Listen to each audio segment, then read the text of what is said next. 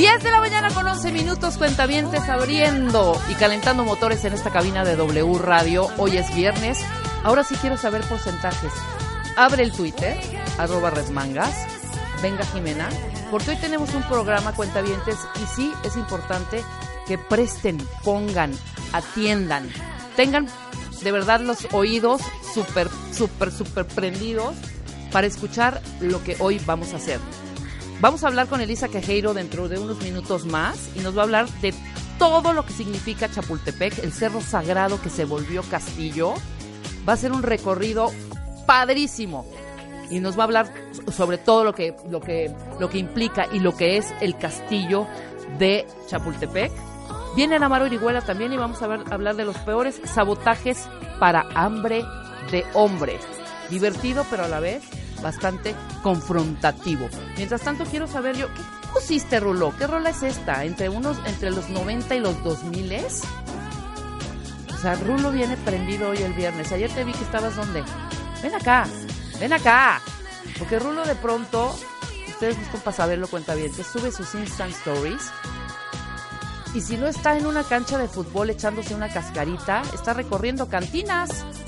O sea, yo no entiendo, no me cheque el audio con el video. Ayer, ¿qué estabas haciendo? Ayer estabas escuchando a Chayán. Sí, fuimos, fuimos, a hacer un scouting. Fuimos a hacer una, ¿a dónde? A una cantina. ¿Sí?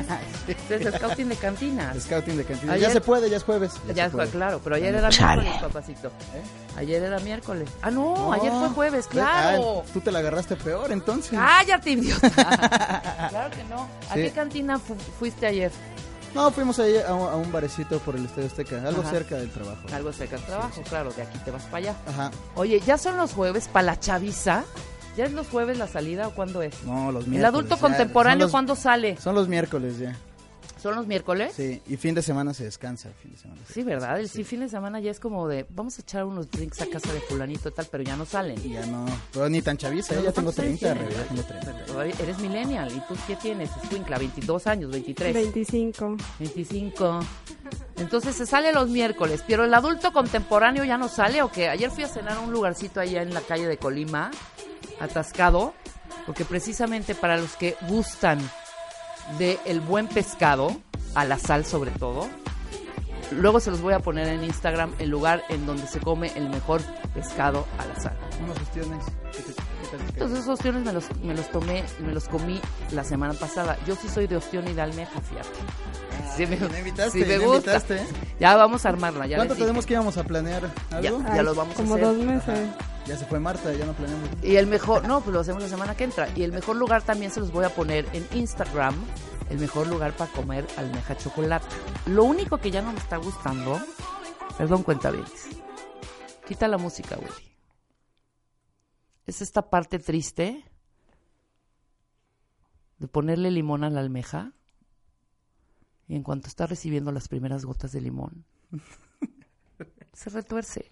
¡No quiero! No, no, no, no, no, no. Pero tu pena te dura un minuto y luego te lo Entonces pierde pídanlas, pues que ya rasurada. ¡Qué horror! Es que no deberíamos de comer ningún animal, oye. Está bien Eric Estrada, pura semilla y pura hierba. No. Esa necesidad de estar viendo esta ¿eh? tristeza, de verdad. Pocas veces veo el plato y veo a la almeja. O sea, trato de cerrar los ojos para que o que alguien le ponga un poco de limón o ya no ponerle, o no sé. Pero pues ya no, no, almeja. Es que no debes de entablar esa conexión con tu comida porque si no ya... Ahorita precisamente vamos a hablar de las emociones y ver cómo soy una palmera, soy una palmera, soy una palmera. La almeja ya está, ya, ya en paz descanse, rest in peace, hay que tragárselas. Oye, pero, pero ya aprovechando los porcentajes que nos manden, unas recomendaciones, ¿no? De cantinas, porque hoy salgo A ver, también. empieza, hoy salgo empieza, empieza, claro. Empieza tú. Tú que tuviste ¿Qué nos recomienda Raúl? Es que mira, hoy voy a los afters, la neta, mejor. Y me gusta uno que ¿De qué habla Rulo? Hoy me gusta uno que, que se llama Phoenix. Por ¿Existen los afters todavía? Por ahí le regalo el gol a Phoenix, a ver si me dejan pasar temprano, ¿no? ¿Por qué? ¿A qué hora abren? A las 12, como once y media ya. Ajá. pues está bueno, ¿eh? Se pone bueno, la neta. O sea, ¿te vas a cenar? Sí, mejor.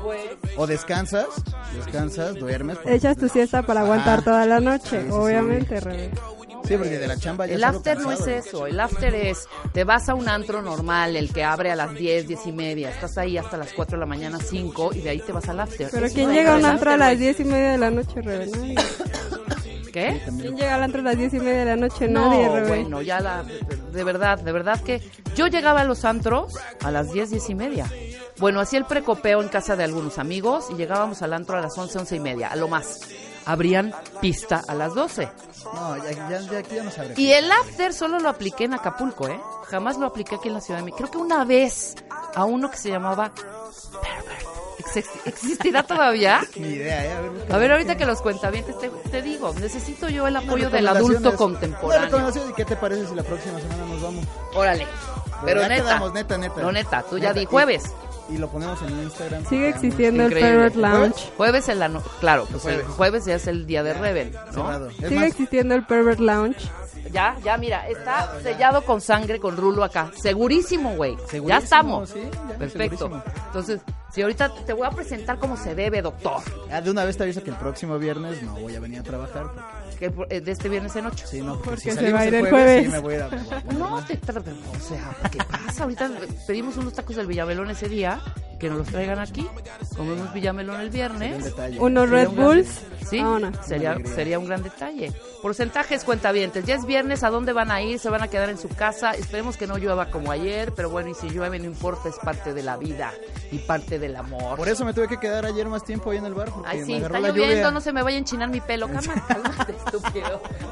No voy a salir. Nadie tiene una sombrilla. O sea, qué horror, hijo. Bueno, ahora sí, cuentavientes. Como les dije al inicio del programa, este es un día muy especial. Quiero presentar a alguien, y lo voy a presentar literal. Fue una recomendación extraordinaria y un gran regalo de mi terapeuta. Y estoy muy contenta de que estés aquí, de verdad, porque me has alivianado mis noches y mis días. Podría yo decir que Alex, lo voy a presentar, Alex Murrieta, él es especialista en mindfulness, ahorita nos va a explicar qué es exactamente el mindfulness, inclusive vamos a traducir la palabra para que le entendamos perfecto. Facilitador de más de 200 cursos de mindfulness para eh, el manejo del estrés y emociones. Y también tienes una certificación por el Consejo de Embajadores de Mindfulness. O sea, estamos en las mejores manos y en el rey de los reyes del mindfulness, por así decirlo, ¿no? Bienvenido, mi querido Alex. Y pues esta es la anécdota. Caes a mis manos, caes a mi cama realmente, porque los ejercicios que tiene eh, Alex me los recomendó mi terapeuta. Entonces duermo y amanezco con Alex. O sea, literal, Alex es mi amante. Qué maravilla. Bienvenido, Alex. ¿Cómo Gracias, estás? Rebeca. Muy bien. Hola a todos los cuentavientes. Es un Eso. placer estar aquí con ustedes. Pues mira, empecemos con mindfulness, ¿no? ¿Qué es mindfulness? En español sería atención consciente. Otras personas le llaman atención plena, pero lo que hace más sentido para mí es atención consciente. Porque mindfulness significa prestar atención de manera deliberada este, al momento presente, sin juicios, tratando, tratándonos con amabilidad y con compasión. Eh, tomando esta, esta, esta breve definición, deliberado es que yo decido hacia dónde dirijo la atención. Ujú. Ok. Y me doy cuenta de lo que sucede. Allí está la clave. Que me doy cuenta. Por eso esto de atención consciente de mí como preferencia y la debo de dirigir al momento presente, porque por lo regular mi atención no está en el momento presente. Puede estar en el pasado o puede estar en el futuro. De acuerdo. Cuando la atención está demasiado en el pasado, está en lo que sucedió y ojalá volviera a ser, y es que antes. Y cuando estamos demasiado ahí en el pasado, le abrimos la puerta a posiblemente estados aflictivos. No quiere decir que siempre, porque ir hacia el pasado sí sirve para aprender, sí sirve para recordar un buen momento. Pero si nos estancamos ahí, lo que vamos a abrirle la puerta es a la depresión, a la aflicción, si Claro. no tenemos cuidado. Claro. Cuando nuestra atención está demasiado en el futuro, está bien, ¿no? Porque podemos prevenir, podemos planear. Pero cuando está demasiado allí, que ya nos pasamos de la raya, que no sabemos este, bajar el switch, entonces la abrimos la puerta a la ansiedad, a la preocupación, al estrés. Sí, ¿al qué va a pasar? Exactamente. Claro. Y, y si no viene, y si no llega, y si no sale, y si no me pagan, y si no llego. Sí, sí, No. sí, sí, sí, sí, totalmente. Y este, y entonces se trata de ir entrenando poco a poco con ejercicios muy sencillos que están probados por las neurociencias, todo esto tiene base científica, en ir entrenando y familiarizarnos con ir regresando y regresando la atención al momento presente. Aquí y ahora. Aquí y ahora con lo que esté pasando. No importa la emoción. No importa la emoción. Ahorita nos metemos en qué es una emoción. Perfecto. Sí, pero aquí de lo que se trata es darte cuenta que en el momento presente puede haber cualquier cosa. Puede haber felicidad, puede haber enojo, puede haber alegría, puede haber tristeza y es aprender a estar con eso porque por lo regular no sabemos estar con eso. Evadimos. Exactamente. Se llama evitación experiencial. Evitación experiencial. Sí, okay. que, es huir de lo que está pasando. Sascual, y así soy un poco. Pero ya lo estoy trabajando, Alex, ya lo estoy trabajando. Sí, pues qué bueno. Y en esto hay que tener claro qué es lo que está pasando, ¿no? Pueden estar pasando un momento mental y eso trae también un momento este, en el cuerpo, un momento somático, un momento de sensaciones corporales. Y por lo regular, cuando llega una emoción difícil, un momento difícil, tenemos una sensación difícil y no queremos esa sensación. Y huimos de esa sensación y nos vamos hacia la mente. Y resulta que la mente con sus pensamientos detona otra emoción y al estar un pensamiento tras otro, no tenemos nada más una emoción, sino tenemos una cascada de emociones, como si fuera una avalancha. Y lo que intentamos hacer en esto es darnos cuenta primero que eso está sucediendo y regresar al cuerpo, soltar los pensamientos, soltar la mente, no pelearte con ellos, no, no querer detenerlos, simplemente al principio darte cuenta que están allí, pero no hacerles mucho caso, regresar a las sensaciones en el cuerpo. Y por eso viene esta parte de sin juicios. Una sensación es solamente una sensación, no es ni buena ni mala, es una sensación. Pero nosotros nos podemos relacionar con ella como si fuera agradable, desagradable o neutra. Y aquí es en donde empieza cómo nos relacionamos con lo agradable y cómo nos relacionamos con lo desagradable. Claro. Y este, y eso ahorita lo vamos desarrollando. Pero cuando llega lo desagradable, entonces, por lo regular, huimos de él. Y se trata de irse acercando poco a poco, no a la primera, tal vez a la quinta, décima, veinteava. Irte acercando, familiarizándote con esa sensación desagradable para reconocer qué es lo que está ahí. ¿Cuál es la emoción? Porque cada emoción trae información. De acuerdo. ¿sí? Grita algo que necesitamos. Puede ser real o ficticio. Eso también ahorita lo vemos. Claro, claro, claro. Ahorita estamos haciendo un, mapeo de lo que es el mindfulness. Okay. Y entonces, lo que empieza a pasar es que nos disparamos emocionalmente y se va el neocórtex. Ahorita hablamos también sobre neurociencias y este y al irse el, el, neocórtex empezamos a trabajar en piloto automático. ¿Qué necesitamos? Necesitamos sentirnos tranquilos, necesitamos sentirnos seguros para estar en paz, en calma y que la emoción poco a poco se vaya regulando, se vaya tranquilizando. La emoción no se va a regular por lo que pienso al principio, se va a regular con sentirla. Y entonces, cuando estoy sintiendo esa parte difícil, es regresar al cuerpo, tratarme con amabilidad y con compasión, que muchas veces se malinterpreta lo que es compasión. Compasión es el impulso de aliviar el sufrimiento del cual soy testigo. Y muchas veces no me doy cuenta que allí está mi sufrimiento y me maltrato.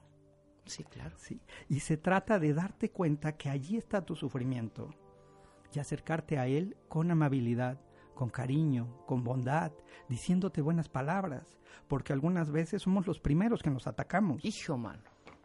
Juzgamos muy cañón, nos juzgamos muy cañón. Déjame hacer una pausa rapidísimo, mi querido Alex. Ya empezaron a manifestarse los cuentavientes, tienen una serie de preguntas. Al regresar, Alex Murrieta, especialista en mindfulness, con nosotros aquí hoy para que aprendan todo sobre el mindfulness, cuentavientes. No se pueden perder este programa. Al regresar, no se vayan. 10 de la mañana con 34 minutos, cuentavientes, es momento de reflexión y en momento de confrontación también. Estamos en vivo y está con nosotros mi querido Alex Murrieta. Él es especialista en mindfulness. Estamos desmembrando el término y adentrándonos en esta maravilla de ¿cómo lo puedo llamar? El mindfulness, que, para ponerle un adjetivo, es que es un trabajo interno, es un proceso para llegar a algo, es que Es, es una filosofía.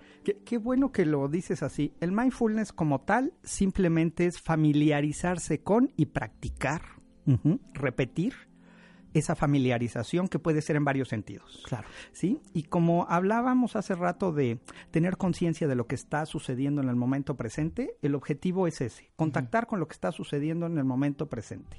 No son prácticas de relajación, son prácticas de conciencia, desarrollo de conciencia. ¿Y qué es conciencia? El darme cuenta de lo que está sucediendo. No es meditación.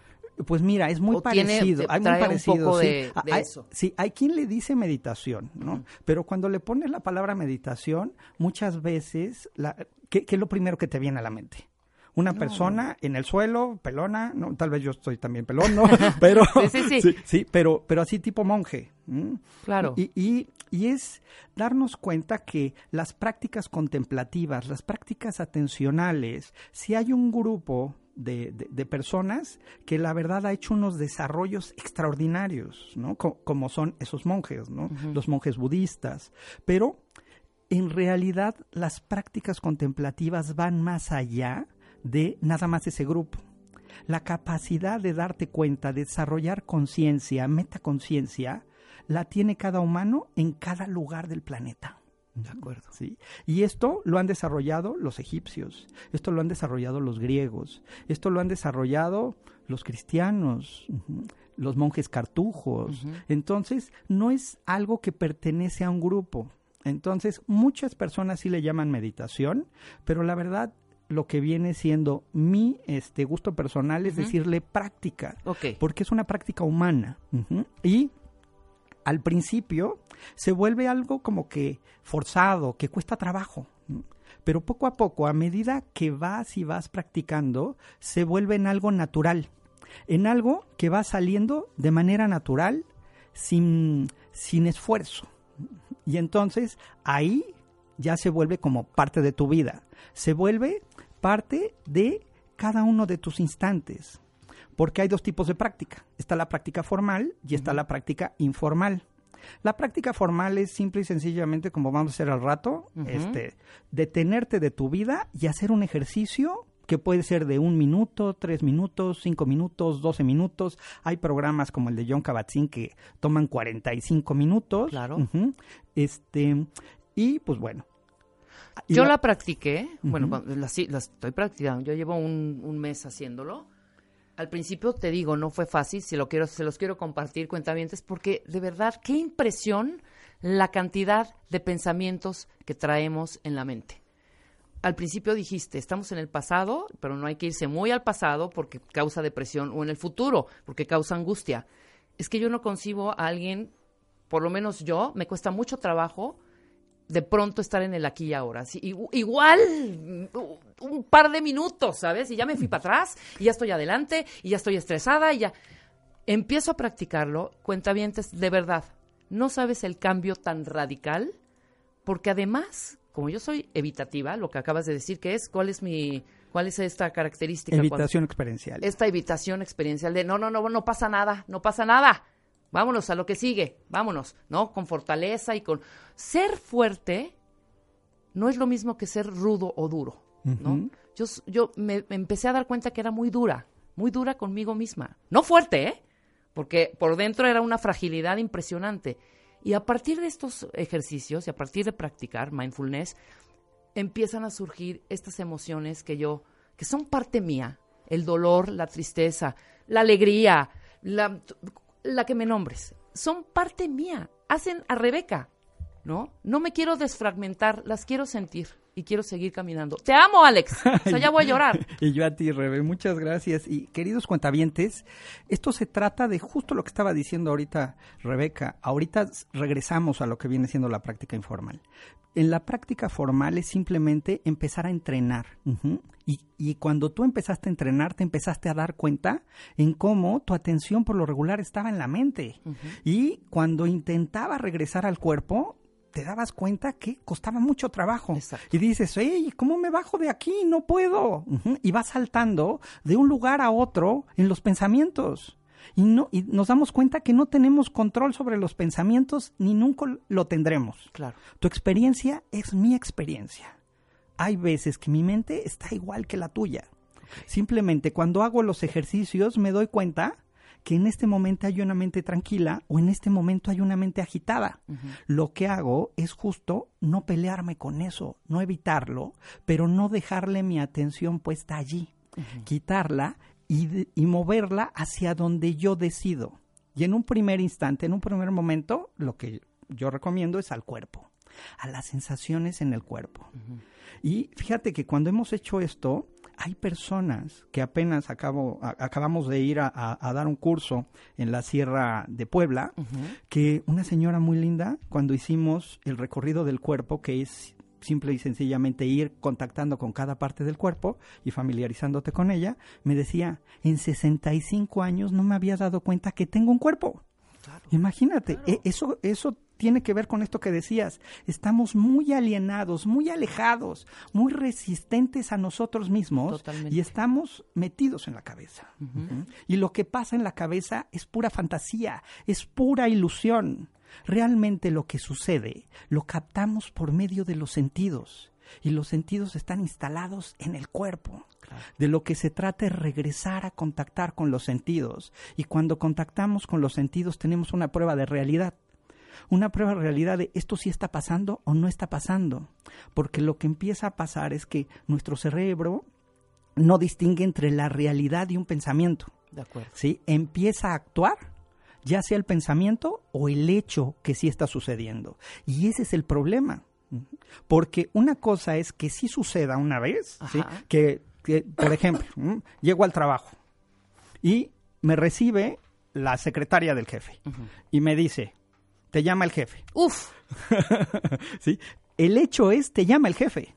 Pero inmediatamente después viene una reacción mental ¿sí? y una reacción automática, no la controlo. Y ¿Qué, qué, me va a decir mi mente? De seguro puras cosas positivas, ¿no? Me va a subir el sueldo, de seguro me va a dar 30 días de vacaciones, me va a dar este chance de que trabaje en casa, me van a dar un carro. Ojalá fuera eso, porque entonces... me va a correr, ¿en qué la cagué? ¿Qué hice? Ya se dio cuenta que no entregué el reporte antier. Claro. sí, y me va a correr, y luego me va a correr, no voy a tener para pagar la, la, este, la renta ni la tarjeta de crédito, y eso va a hacer que mi casero me eche de la casa, nos vamos a ir a vivir abajo de un puente. Y entonces todo eso que agregamos de manera mental agrega mucho sufrimiento y muchas emociones a la experiencia que sí está pasando, al hecho. El, el hecho nada más es, te llama el jefe. Todo lo demás es una ficción. Posibilidades, posiblemente, pero no estamos agregando soluciones, lo que estamos agregando son problemas. De acuerdo. ¿sí? Y entonces todo eso lo que trae es una avalancha emocional. ¿Cómo salir de allí? Simple y sencillamente, detente por un momento. De lo que estés haciendo. Ya estás disparado. Ya es inevitable. La emoción ya está allí. Entonces te detienes. Respiras. Puedes tomar de 10 a 15 respiraciones profundas, no superficiales, profundas. Como el antiguo cuenta hasta 10, pero este es respira, respira de 10 a 15 veces. Y permite que cualquier sensación, cualquier pensamiento, cualquier emoción estén allí. No te pelees con ellos, no los quieras detener. Ese es el problema, el quererlos detener. Es permitir que estén allí y observa, observa las sensaciones en el cuerpo y nota que solamente es una sensación. No hay sensación eterna en el universo. Tiene un inicio, un desarrollo y un fin. Que hay un pensamiento. Y un pensamiento es pura ficción. No está pasando. Y darte cuenta que solo es un pensamiento. Y también hay emociones, que ahorita le entramos a qué nos dice cada emoción. Y esas emociones están allí, también con un marcador somático, con una sensación corporal. Y es quedarte con esa sensación. Y una emoción, ¿sabes cuánto tiempo dice la ciencia que dura? No lo sé entre... ¿20 minutos? No. ¿Qué? No, eso ya no es una emoción. La ciencia dice que dura entre 15 y 30 segundos. Otros dicen que dura entre 1 y 2 minutos. La verdad, yo cuando tengo emociones difíciles las siento como si fueran, como dijiste, 20 minutos y en ácido sulfúrico. Claro, claro. sí, pero la verdad es que cada emoción es bien cortita. La cosa es que cada pensamiento detona una emoción nueva. Entonces, cuando hablábamos de el hecho de te llama el jefe, esa es una emoción que si nada más pudiéramos estar con esa, dura, pon tus dos minutos. Pero con todas las demás que agregamos, entonces no es una emoción, es 300 emociones. ¿Cuántos pensamientos tuviste? Súmanle, contabientes, súmenle, claro. Entonces, en primera instancia hay que aprender a salir de allí. Y por eso hacemos esto que se llama drop, stop, según John Kabat-Zinn. Detente, respira, observa, acepta lo que está pasando, decide qué es lo que vas a hacer, que aquí está la clave, decide, no actúes de manera reactiva, porque muchas veces cuando actuamos de manera reactiva hacemos muchos actos destructivos. Lo que queremos hacer son cosas constructivas, porque por eso estamos como estamos. Sí, totalmente. Y después prosigue. ¿Qué es una emoción? La emoción es la respuesta de adaptación a un evento que está sucediendo. Y esta es la clave. A un evento que está sucediendo. La cosa es que el evento puede ser mental o el evento sí puede ser un hecho, un hecho real. Claro.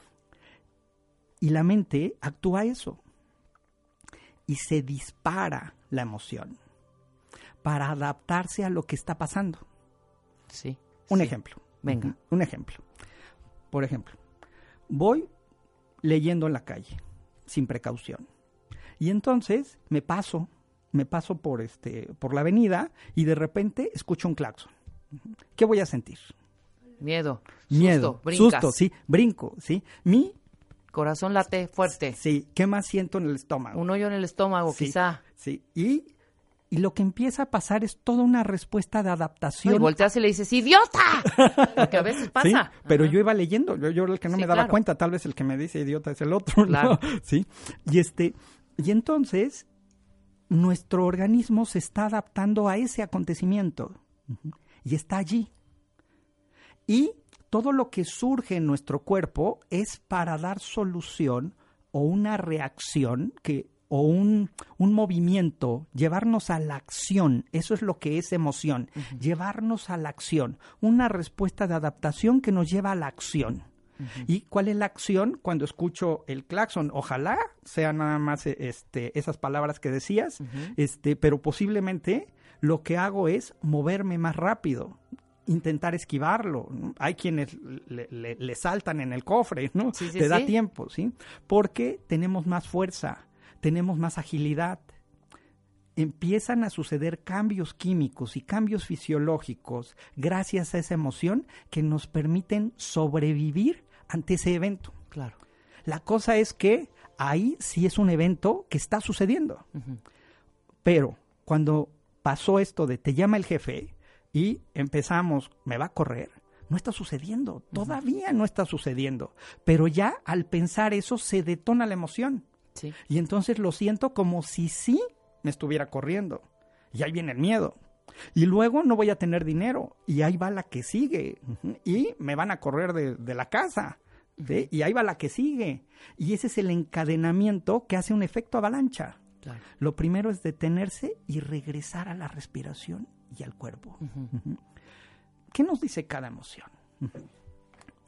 Hay una infinidad de, investigaciones en relación a las emociones. De hecho, todavía no se ponen de acuerdo los científicos acerca de ellas. ¿Cuántas hay? Unos dicen que hay más de 10.000, otros, otros dicen que nada más hay como ocho básicas. Este, no nos vamos a meter en esos dimes y diretes. Pero me voy a basar en una investigación que es la que más me gusta de Paul Ekman. Y la pueden encontrar en internet que se llama Atlas of Emotions, que es el Atlas de las emociones. Ahorita eh, tuiteamos la liga. Sí, ok. Y entonces, ¿qué dice Paul Ekman? Dice que existen cinco emociones básicas. Si alguien vio una película de dibujos animados que tiene que ver con las emociones, está basada en la investigación de Ekman. Ok. Sí, y como les digo, como no están puestos de acuerdo, hay muchos críticos de Ekman y hay muchas personas que lo apoyan. Pero Ekman, ¿qué hizo? No sacó esto de, de las emociones nada más él para imponerlas. Como se dio cuenta que hay tanta diferencia, agarró y le mandó un compendio de emociones como a 249 científicos especialistas en emociones. Y les dijo, ¿estas cómo las reconoces? ¿no? ¿Cuáles son las que reconoces como emociones básicas? Y salieron esas cinco. ¿Alguien, te, acuerdas de las emociones de la película o, no? Y, una de esas no la viste. Triste, no la vi, fíjate. Pero pues puedo decir cuáles ah, son las básicas. A ver, tristeza. Ajá. Tristeza, disgusto. El moradito se pasaba como estresado, ansiedad, miedo, o algo así. Y la furia, ¿no? Y creo que ya son todas. Sí, ahí está, son esas. Y entonces cada una de esas emociones surgen en respuesta a algo que está sucediendo. Si entendemos por qué surgen, entendemos cómo contrarrestarlas y cómo llevarnos a entenderlas. Sí. Como decía yo, en primer momento es simplemente sentirlas y no reaccionar. Pero como un segundo paso es empezar a entender y a reconocer nuestras emociones. ¿Por qué estoy sintiendo esto? ¿Y en dónde lo estoy sintiendo? Más que por qué, ¿en dónde? Sí, ¿en dónde? Sí. Y cuando nos vamos en el, al por qué, ya nos fuimos. Sí, ya te fuiste a la cabeza. Tienes razón, así soy. Regreso siempre a la mente. No te apures, eso es normal. Y entonces lo que hay que hacer es, primero saber qué nos indica cada emoción. Ya hablábamos de el miedo. O sea, que cuando yo me voy cruzando y, tocan el claxon, el miedo es la respuesta de sobrevivencia ante un peligro. Y entonces el miedo me quiere proteger a que no reciba yo ningún daño, ni físico ni psicológico. Y si lo ves así, ya tiene mucho sentido. Totalmente. Sí. Totalmente. Ahora, pasemos a otra. ¿Cuál les gusta? De, de las cinco que este... La rabia. La rabia, ¿sí? Que es el, la ira, el enojo, ¿sí? La furia, ¿sí? Este, en realidad, Ekman le llama ira. ¿Qué dice Ekman sobre la ira? Dice que la ira surge cuando algo se interpone, cuando queremos lograr un objetivo o cuando alguien nos está tratando de manera injusta. Entonces, la ira surge para quitar los obstáculos. La ira es la energía que surge para quitar el obstáculo que se interpone para llegar yo a mis metas o es la energía que surge para poner un límite ante la injusticia. Ya sea la injusticia que me están haciendo a mí o que le están haciendo a un ser querido o a alguien de mi entorno. Y eso es normal, sentir ira. Un ejemplo de la ira. Aquí en donde estamos, ¿no? que, que estamos en Tlalpan, 3000. Y quiero yo llegar a Santa Fe en 20 minutos. No, olvídalo. ¿No? Alex. Bueno, es que va a llegar un helicóptero por mí, ah. ¿no? no, es cierto, pero ustedes están pensando en que en el carro, a esta hora, pues realmente es imposible. Pero puedo empezar yo a ponerme este tipo de objetivos, un poco irracionales, un poco fuera de alcance. Pero ¿qué, ¿cómo empieza a ser mi comportamiento si es que me pongo este objetivo?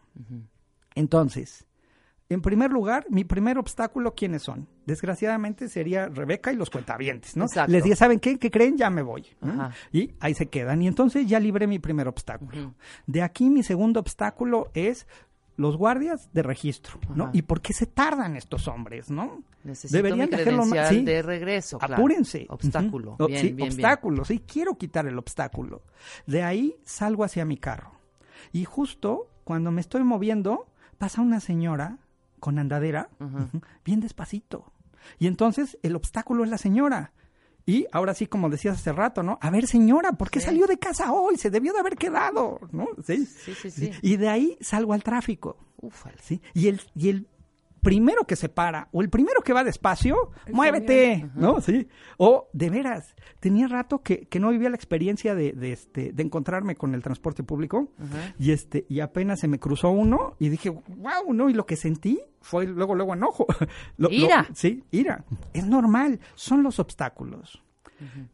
Salgo de Tlalpan este, y encuentro mi primer semáforo segundo obstáculo, o sea, siguiente obstáculo, más que segundo, ¿sí? Y siguiente obstáculo ahí, ¿por qué tarda tanto el semáforo, no? Ya, ya ahí estamos, ¿no? De, histéricos, toque, toque, toque, toque, ya muévete, ya está en verde, ¿no?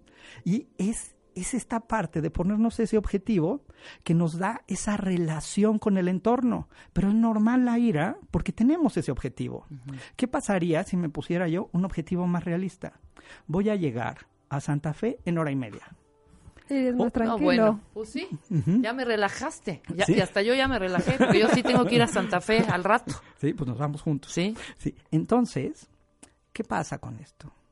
Que en lugar de que los cuenteavientes, Rebeca y todos los que están aquí sean mi obstáculo, en ese momento ya mi relación cambia, ya puedo estar más tiempo aquí con ustedes. Cuando salgo y estoy con los guardias, hasta los saludo, les doy las gracias, las buenas tardes. Cuando llego con la viejita, en lugar de estarla apurando, hasta me puedo bajar y ayudarla a cruzar. Y esa es la diferencia. Ahí está la sutileza de entenderlo. Y la otra parte es que sí nos están este, haciendo algo, en la injusticia. Y aquí la cosa es la energía para detener la injusticia. Aquí es que muchas veces no sabemos comunicarnos para detener esa injusticia. Y lo que actuamos es violencia. Y entonces, muchas veces, la ira lo que actúa es violencia, pero la ira no es violencia. La, la violencia es un hábito. Debemos entrenarnos a responder de una manera más constructiva, con comunicación no violenta, y eso requiere asertividad, reconocer lo que estoy sintiendo, reconocer lo que me está pasando, reconocer lo que necesito, aceptar esa situación. Fregoncísimo. Y, pero todo esto es como que un proceso. Sí, sí. O sea, con lo que dices ahorita, por ejemplo, de que ya cuando estás aquí con más tiempo, del aquí y el ahora, como que disfrutas más el tiempo de estar aquí, si no estás pensando justo todo el trayecto que tienes que hacer hasta Santa Fe. Sí. Y no pones atención a lo que haces ahorita. más cortitas también, ¿eh? O sea, no decir, en 20 minutos voy a llegar. Y entonces hay que tener cuidado con eso. Así en la vida, no solo este ejemplo, en todo. Porque existe aquí un dicho, ¿no? ¿Qué, tan flexible eres con esto? Porque si no somos flexibles con esto, pues entonces no voy a llegar ni en 20 minutos y me la voy a pasar bien mal durante todo el camino. Exacto. Pero si me doy cuenta que mi relación y mi objetivo con lo que está pasando puede cambiar, pues puedo soltar y puedo usar algo maravilloso que hoy se llama tecnología, teléfono, y decir, ¿sabes qué? No llego en 20 minutos, te pido una disculpa, pero puedo llegar en una hora. ¿Hay algún problema? Y posiblemente la otra persona te dice no hay ningún problema o si hay un problema, ¿no? Y si hay un problema, pues ahora sí, este, hay, un dicho que dice, cuando un problema tiene solución, pues simplemente solucionalo. Y cuando un problema no tiene solución, entonces no hay problema, no hay nada que hacer. Hay que aceptar eso que está sucediendo.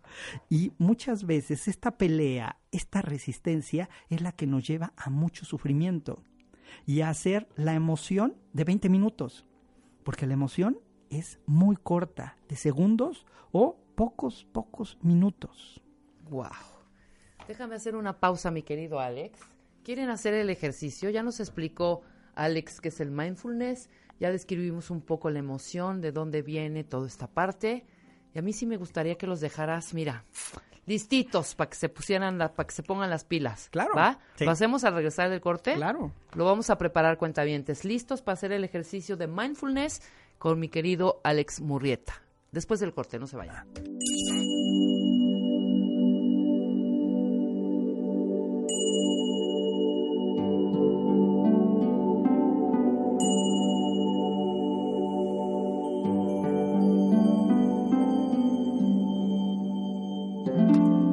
once pidan un, un deseo, un mensaje. 11 11 tiene algo que ver, es cabalístico, ¿no?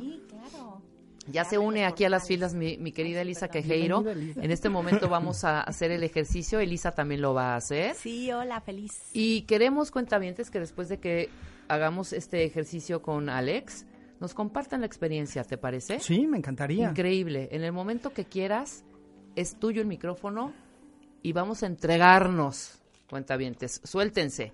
Deja el celular, Elisa. Venga. Ahora sí. E, e, esto de las redes. Esto de las redes. Es justo eso, detenerse un poco y soltar cualquier cosa que estés haciendo en este momento. Arroben a Alex, es arroba alexmurrieta12. Ese es tu Twitter. Sí, ese es el Twitter. Cualquier duda, cualquier pregunta, cualquier sensación, cualquier emoción que quieran compartir, arroba alexmurrieta12. Sí, y también pueden encontrar en página de internet que es www.alexmurrieta.com, así de difícil, ¿no? Es mi nombre. Perfecto, maravilloso. Arranquemos, ahora sí. Ahora sí. De lo que estés haciendo, suéltalo.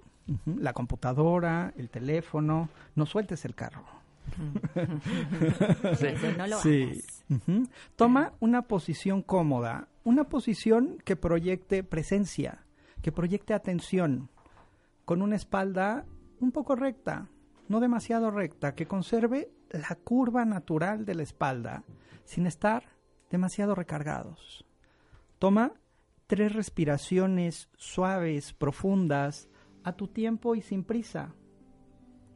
Y al escuchar el sonido del diapasón, si así lo deseas, te invito a entrecerrar los ojos o a dirigir la mirada hacia algún punto sin enfocar nada en particular.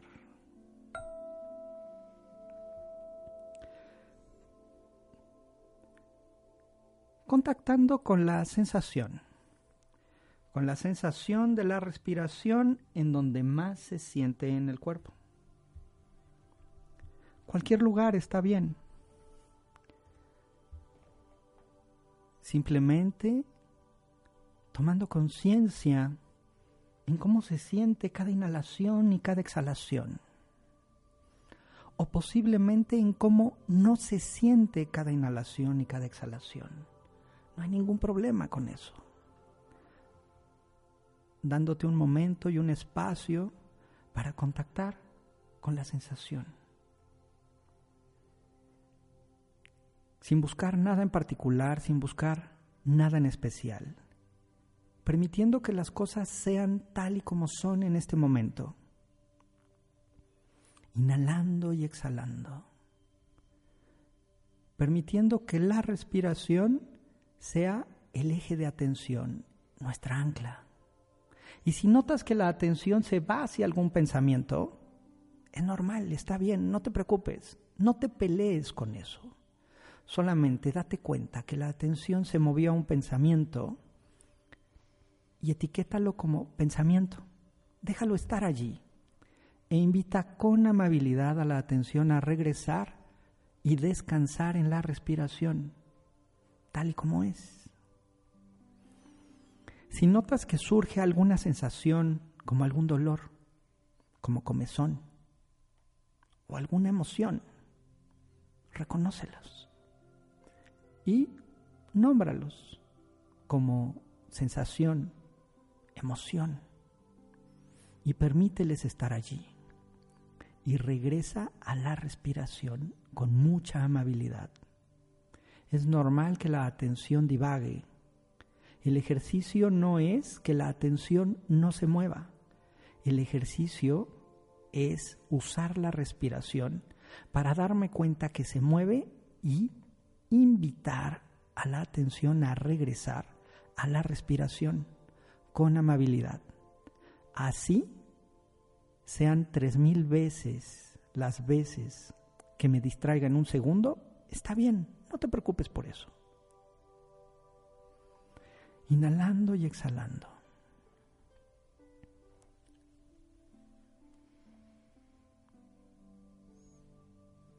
Como comentamos que la mente no distingue entre la realidad y un pensamiento, iniciemos con un cultivo de bienestar hacia nuestra propia persona. Simplemente con algunas imágenes o con algunas palabras, deseando bienestar hacia tu propio ser, cultivándolo. Solo inténtalo, no lo forces. Que esté bien deseo estar bien. Deseo poder decidir ser feliz. Deseo poder estar libre de todo sufrimiento agregado por mi mente y deseo progresar en este camino del contacto emocional. Que esté bien, que sea feliz, que esté libre de todo sufrimiento y que progrese, que esté bien que sea feliz, que esté libre de todo sufrimiento y que progrese, cultivando bienestar hacia tu propia persona, que esté bien, que esté bien. Si notas que no puedes, no lo forces, pero imagina que puedes. Y si no, pues imagina que imaginas que puedes. No busques nada en particular, no lo forces. Que esté bien, que sea feliz, que esté libre de todo sufrimiento y que progrese. Que esté bien, que esté bien. Cultivando amabilidad hacia tu propia persona cultivando deseos de bienestar hacia tu propia persona. Y nota cómo te relacionas con esto. Y poco a poco, vete permitiéndote y dándote un espacio para estar bien. Dándote permiso de estar bien. Que esté bien. Que sea feliz. Que esté libre de todo sufrimiento y que progrese. Tomando conciencia en cómo está la mente, tomando conciencia en cuáles son los pensamientos que están en este momento, sin juzgarlos, sin buscar nada en particular, sin buscar nada en especial, aceptándolos, permitiendo y dejando ser cualquier cosa de la experiencia con paciencia, notando las emociones. Y si puedes, nómbralas. Notando las sensaciones. Y solamente explora, investiga la naturaleza de la sensación, si es que hay sensaciones eternas o las sensaciones tienen un inicio y un fin, si las sensaciones tienen matices, ligeros cambios. Escuchar el sonido del diapasón, Toma tres respiraciones suaves, profundas, a tu tiempo y sin prisa. Y en alguna exhalación, abre los ojos, permaneciendo un momento en silencio, en contacto con tu cuerpo y sus sensaciones, intentando no estar tanto en la mente, utilizando los sentidos y el cuerpo como ancla.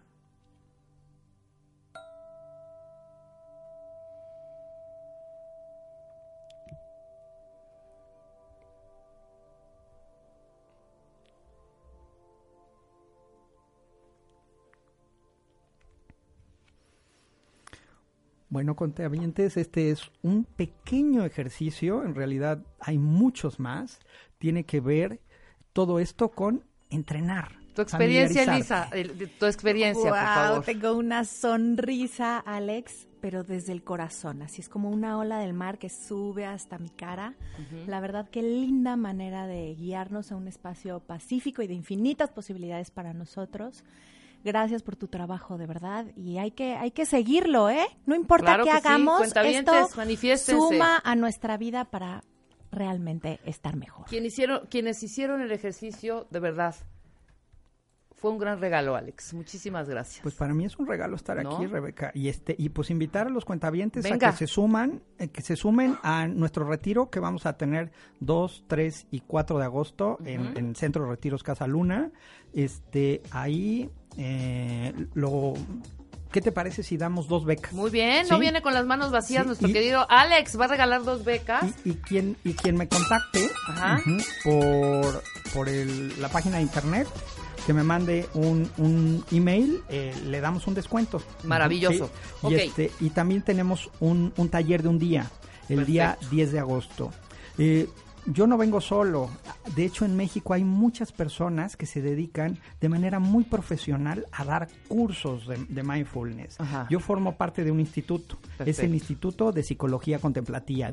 Contemplativa. Contemplativa. Se llama IPSIC. Todavía no estamos este, en, en, la web, pero ahorita con que me contacten a mí es suficiente. Y existen muchas otras personas que están haciendo buenos trabajos. Maravilloso. Repito, el retiro es el 2, 3 y 4 de agosto, cuentavientes. El taller es solo el 10 de agosto. Sí. Eh, tenemos dos becas que vas a regalar hoy, sí. pero de verdad para dos cuentavientes que sí lo necesiten. Arróbenme a mí y arroben a Alex Murrieta y las dos personas que nos que nos contacten en este momento se van a llevar estas dos becas para el 2, 3 y 4 de agosto, que es el retiro. El taller es el 10 de agosto, pueden escribirte y eh, para ver si hay algún descuentillo por ahí. En la página de internet están todos los datos, www.alexmurrieta.com, ahí denle clic, me encuentran. Perfecto, tu email lo puedo dar, es contacto arroba alexmurrieta.com. Todas las dudas, cuentavientes, todo lo que le quieran compartir, arroba alexmurrieta12 está en Twitter. De verdad, qué fregonería de día y qué gran regalo, nuevamente. Gracias Isabel por también porque gracias a ella te conozco a ti, gracias a ella estoy haciendo los ejercicios y gracias a ella y gracias a Alex me transforma de pronto el entorno de un día para otro. Increíble. fregón. Increíble. Muy fregón. Padrísimo. Sí, muchísimas gracias, Rebe, Eli. Hombre. Qué gustazo, Alex. Sí, y esperemos vernos pronto. Sí, no, nos vemos. Y tú en los recorridos. Sí, gracias. Claro que sí. Te, voy a Oye, pero espérate, tenemos un fregonería de, de, temas que tienes que venir a exponer, ¿no? Entonces nos ponemos de acuerdo. Claro. ¿En 15 días más o menos? Sí, cuando tú quieras. Maravilloso. Él es Alex Burrieta y ya está ahí. Marta de Baile en W. Entra a wradio.com.mx. Entra y checa más información de nuestros invitados, especialistas, contenidos y escucha nuestro podcast. Marta de Baile, on the go. A ver, para todos los que aman las compras de internet ya viene Amazon Prime Day. Empieza el 15 de julio a medianoche y termina el 16.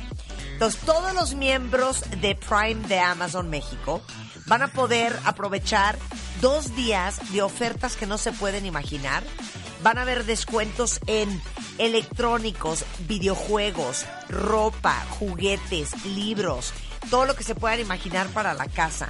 Y si ustedes todavía no tienen Prime, que es la membresía premium de Amazon, pueden probarla 30 días gratis. Aprovechen 15 de julio a la medianoche empieza Amazon Prime Day en México y acuérdense que ser miembro de Prime te da desde envíos gratis ilimitados sin mínimo de compras en uno o dos días, lo que sea que compres ya lo tienes en tu casa acceso a todas las películas y series de Prime Video, dos millones de canciones sin anuncios de Prime Music y muchas más cosas. Entonces, para aprovechar el Amazon Prime Day, tienen que ser miembros de Amazon Prime y pueden probarlo 30 días totalmente gratis. Lo van a amar, háganme caso. Marta de baile, solo por W Radio 96.9 en vivo.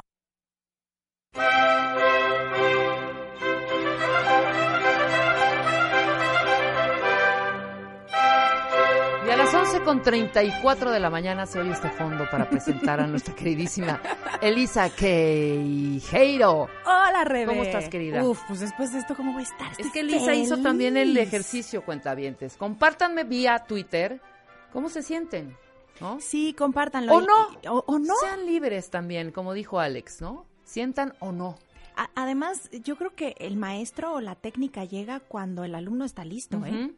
Y ahorita te contaba, Rebe, que recordando cómo y por qué me dedico a lo que me dedico, o sea, por qué compartir historias con sentido y, arte con placer, yo sabía, Rebe, yo estaba recibiendo como toda esta información en una maestría y se los voy a contar porque tiene caso con el mindfulness y para creer en esta en esta forma de volvernos a nuestros maestros, ¿no? Desde el silencio.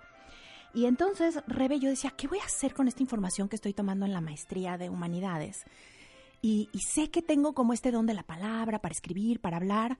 Bueno, fue a través de la meditación, de entrar en procesos de meditación, que yo me di cuenta que lo tenía que regresar. O sea, que era un regalo que me había dado la vida y que mi ofrenda a la vida era regresarlo. Y no vas a creer, pero al mes de estar meditando, me invitaron a ustedes a hablar Despiando a Eva. ¿Ve? Y fue el primer programa aquí y de ahí saliendo dije, esto está increíble. Pero el mensaje era continuo, medita. y yo, pero yo quiero saber qué escribir. No, no, medita, guarda silencio porque es, es la información está dentro de nosotros. Y así fue, Rebe, y todo se empezó a abrir, o sea, de aquí empezaron los programas de radio, hicimos Eva, hicimos Adán, hicimos Lilith, después fue a hacer el proyecto, me recibió la editorial, salió el libro, o sea, realmente el silencio nos permite ser nuestra mejor versión. Totalmente. Entonces me encantó Alex, yo voy a estar ahí pero puestísima y qué padre que lo traigan y que tengamos esta oportunidad al aire. ¿eh? No, bueno, vamos a armar un curso con él, vamos a, vamos a enclaustrarnos, ¿no? Invitemos a cuentavientes también para armar algo padre con él.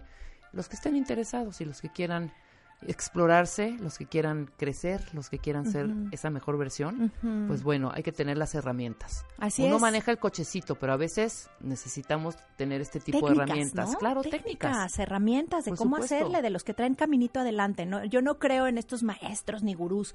Creo que son personas que traen camino adelante. De acuerdo. Y que pisar sus huellas y tomar sus técnicas nos permite estar mejor. Me encanta. Por ahí va. Por ahí va. Y bueno, ahí pues les va mi medicina. Aquí y ahora, aquí y ahora. Vamos al castillo de Chapultepec. Vámonos al castillo de Chapultepec con una narración increíble. Mira, realmente comprender este cerro sagrado, cuánta historia tiene. No solamente creo que nos, nos entretiene y nos aporta información, sino que de alguna manera nos permite honrar ese ombligo que tenemos en la Ciudad de México. Y me encanta poder hablar de la historia, porque en realidad, vámonos si quieres desde el origen, ¿no? Y el cerro de, cerro de Chapultepec significa cerro de Chapulín, es decir, el cerro de los grillos o de los saltamontes. Según su origen náhuatl, eh, sería justamente Chapul, Saltamontes, Tepetl, Cerro. Y la C del final es lugar de. Entonces sería el lugar de los saltamontes. Obviamente porque había muchos de estos animales. pero grillos. también había grillos, pero también revé justo en los ancestros que tenían más espacio de, de contemplación.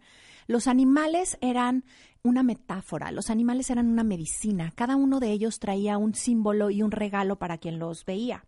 Y entonces el saltamontes o el chapulín era el guardián de la noche y el que cuida la conciencia. Ese era el chapulín. Desde ahí se siente eh, lo sagrado del espacio, como lo nombran. Ahora, ¿quiénes son los primeros que se asientan aquí? Los toltecas. Los toltecas se asientan primero en esa área y también se sabe, y existe la narración, que el último de los toltecas, cuando ve caer ya al pueblo y a esta civilización, se suicida en las faldas del cerro, donde está hoy el famoso audiorama del bosque.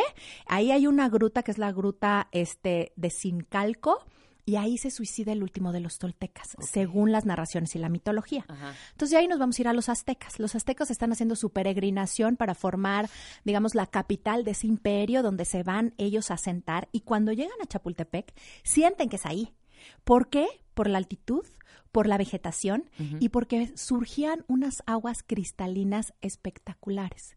Sin embargo, Huitzilopochtli en ese momento les va a decir, no es aquí tienen que prepararse para la guerra y les da la famosa señal de dónde va a formarse Tenochtitlán, que es el nopal, el águila parada sobre el nopal, devorando la serpiente. Pésimo lugar. O sea, Ahí.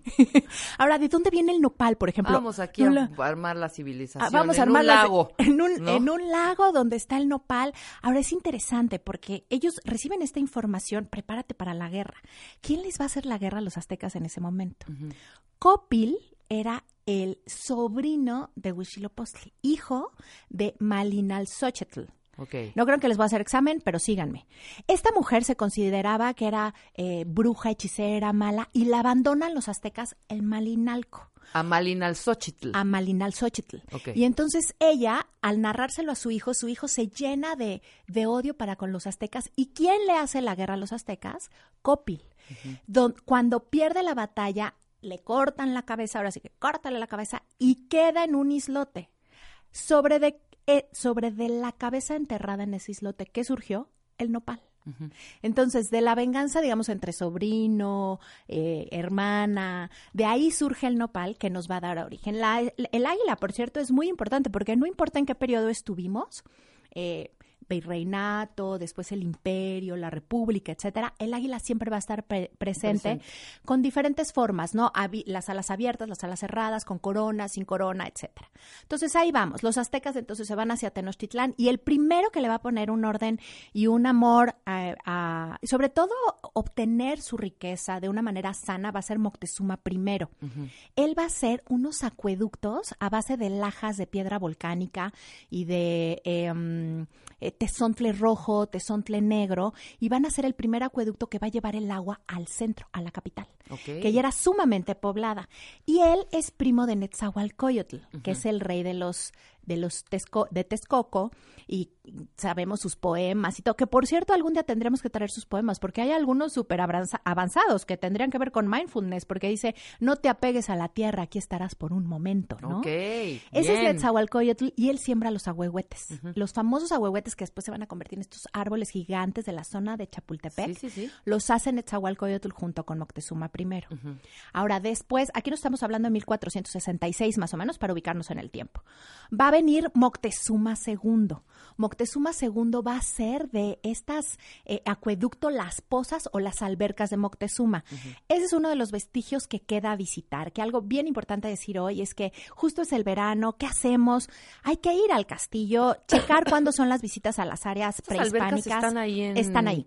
Chapultepec. En Chapultepec. Y hubo unas que por mucho tiempo también, ya en la época moderna, estaban abiertas a la gente para justamente utilizarse los veranos y se secaron. Pero la, el resto de las eh, pozas de Moctezuma o las albercas de Moctezuma están para poderse ver, ¿no?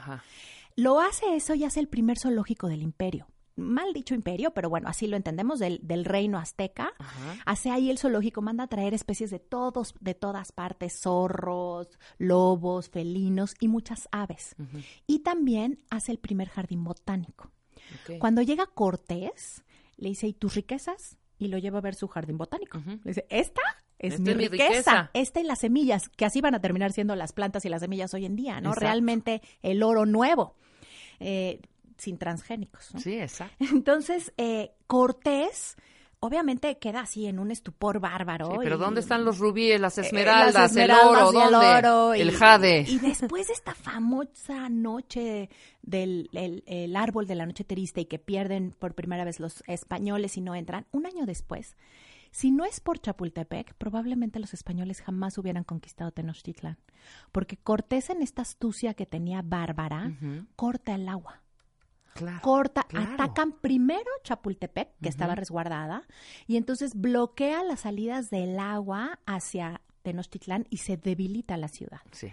Entonces, ese es un, algo muy importante también que sucede. Ahí vamos a arrancar con el virreinato. Un dato aparte. A veces decimos colonia o virreinato. México jamás fue colonia. Siempre fuimos reino. Por eso es un virreinato, no una colonia. Aunque bueno, así pasó a la historia. El caso es que después de esto, los virreyes siempre van a tomar Chapultepec como algo importante. El primero de los virreyes lo cerca y el segundo de los virreyes lo que decide hacer ahí va a ser su casa de descanso. ¿Qué pasa con el resto de los vestigios? Porque decimos, Elisa, ¿qué queda hoy? Hay petrograbados. Lo que pasaba con los tlatoanis es que al tlatoani anterior, es decir, al rey anterior azteca, le hacían un petrograbado en, la en las faldas, digamos, o en, las, en la orilla del, del cerro. Eh, para honrar al anterior. Entonces quedan petrograbados. Se han encontrado también por 1775, me parece que es, se hace una excavación y se encuentran piedras a manera de sol, a manera de reloj, que marcan las nueve y las tres, es decir, a la hora que se hacían los rituales, y un altar a Quetzalcoatl. Entonces sabe también que había un templo a Quetzalcoatl y probablemente a Huitzilopochtli y a Tlaloc. Ahora, ¿Qué pasó con esos vestigios? Cuando llegan los españoles, sabemos que la cultura los rebasa. Por una parte están azorados y por otra parte asustados. Entonces, sobre el palacio de Moctezuma, este segundo virrey lo que va a hacer es construir su casa de descanso y sobre el templo, en el castillo, lo primero que va a ver va a ser la primera ermita a San Miguel Arcángel. Entonces, eh, que eso fue lo que hicieron en todos los templos, construir las iglesias. en el templo, exacto, en, templo, en el templo construyeron la mezquita en el templo construyeron la ermita. La ermita, perdón. La ermita. ajá, la ermita. La ermita de San Miguel Arcángel. Y en el Palacio de Moctezuma, la casa de verano del, del Que no es el castillo. Que no es todavía el castillo. Aquí todavía es Palacio de Moctezuma convertido en casa virreinal. Ok. Y el templo de Quetzalcoatl convertido en ermita de San Miguel Arcángel. Es decir, una religión sobre la otra. Bien. Y así nos vamos a ir hasta 1784, que todo explota hay un eh, depósito de, de pólvora muy cerca y entonces explota la casa del virrey, explota la ermita y todo se destruye. Entonces va a ser cuando el virrey de Galvez, primero Matías, dice, me voy a construir de nuevo aquí mi casa de verano. Y está muy curioso porque están las indicaciones a su arquitecto y ingeniero diciendo, pero no me gastes mucho, ¿eh? O sea, te ves, te voy a pasar revista de que no estés utilizando materiales demasiado caros, algo digno, bonito, ¿verdad? Pero sin exagerar Al año, a Matías le da un infarto y muere. Lo retoma su hijo. Y al año le da un infarto y muere.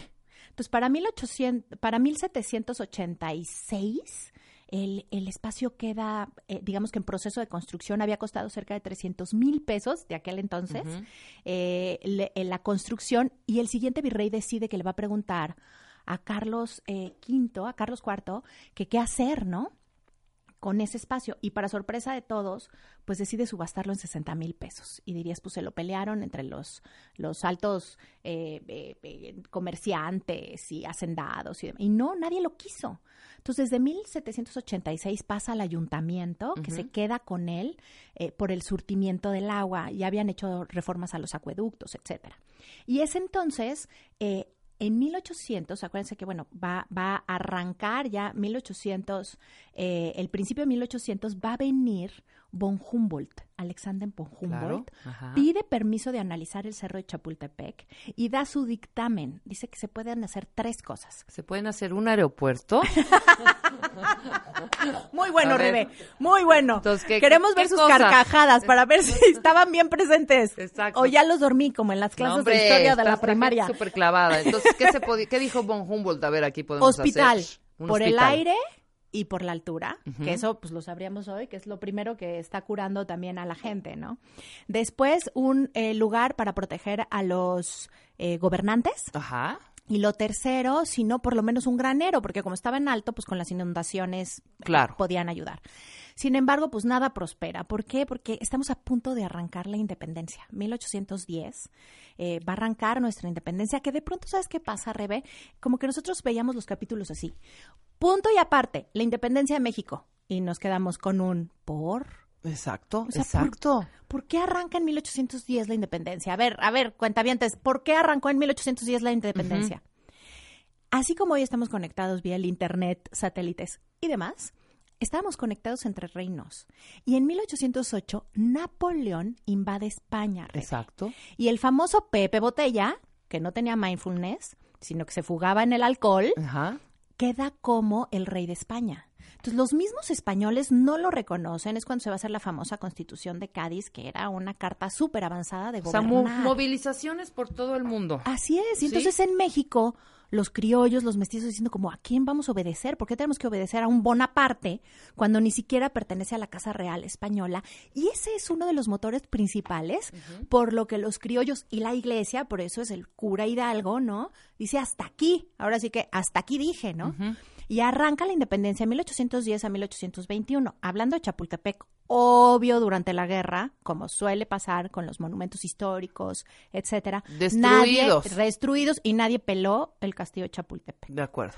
Nosotros vamos a tener en 1824 el primer presidente, que si se deberíamos de luego hacerlo tipo trivia. Anda. ¿Quién, se acuerda presidente? quién fue el primer presidente? Ajá. A ver. GB. ¿Allá? GB. Ajá. Sí, Guadalupe, ¿no? Guadalupe Victoria. Sí, claro. Oye, que el otro día sienta confusión yo, Victoriano Huerta. Ay, no, perdón, Guadalupe es el traidor. Victoriano Huerta, dije, tiene una B, pero... Tiene una B, dame una B, dame una H. Victoria. Guadalupe Victoria. Y pues volteé a ver el castillo de Chapultepec y dice, aquí estaría increíble hacer un observatorio, que por cierto también fue observatorio en la época prehispánica. Bien. Sí, pero ¿con qué lana? Sí, eh, o sea, México estaba quebrado. A ver, la independencia se acabó los campos, la minería, el comercio. O sea, no había dinero como para estarle invirtiendo a un observatorio, ¿verdad? De acuerdo. De acuerdo. Entonces nos vamos a tener que, nada más como detalle para no cerrar el punto con España, en realidad no acepta nuestra independencia hasta el 36, aunque para nosotros es el 21, ¿eh? Y en el 33 va a subir el mismísimo Santana y su pata de palo, que no sé si ya la tendré de palo después. Otra trivia, ¿cuántas veces subió Santana al poder? Esa sí, no me la sé. ¿Ocho? No. Sí. Sí, ocho, ¿verdad? Ocho y a la primera. Muy bien, Rebe. Sí, ocho No, no, esto del mindfulness te tiene... Uy, mira. Uf. Yo aquí, manejándote la información. ¿Qué más? ¿Qué otra pregunta? Luego. Ocho.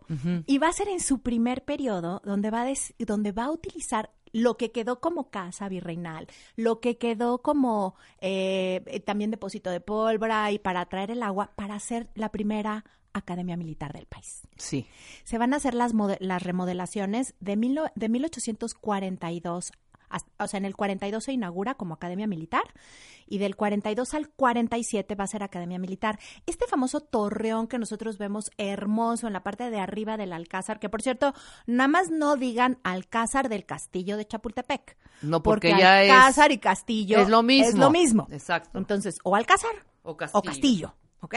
Entonces eh, se forma el Torreón.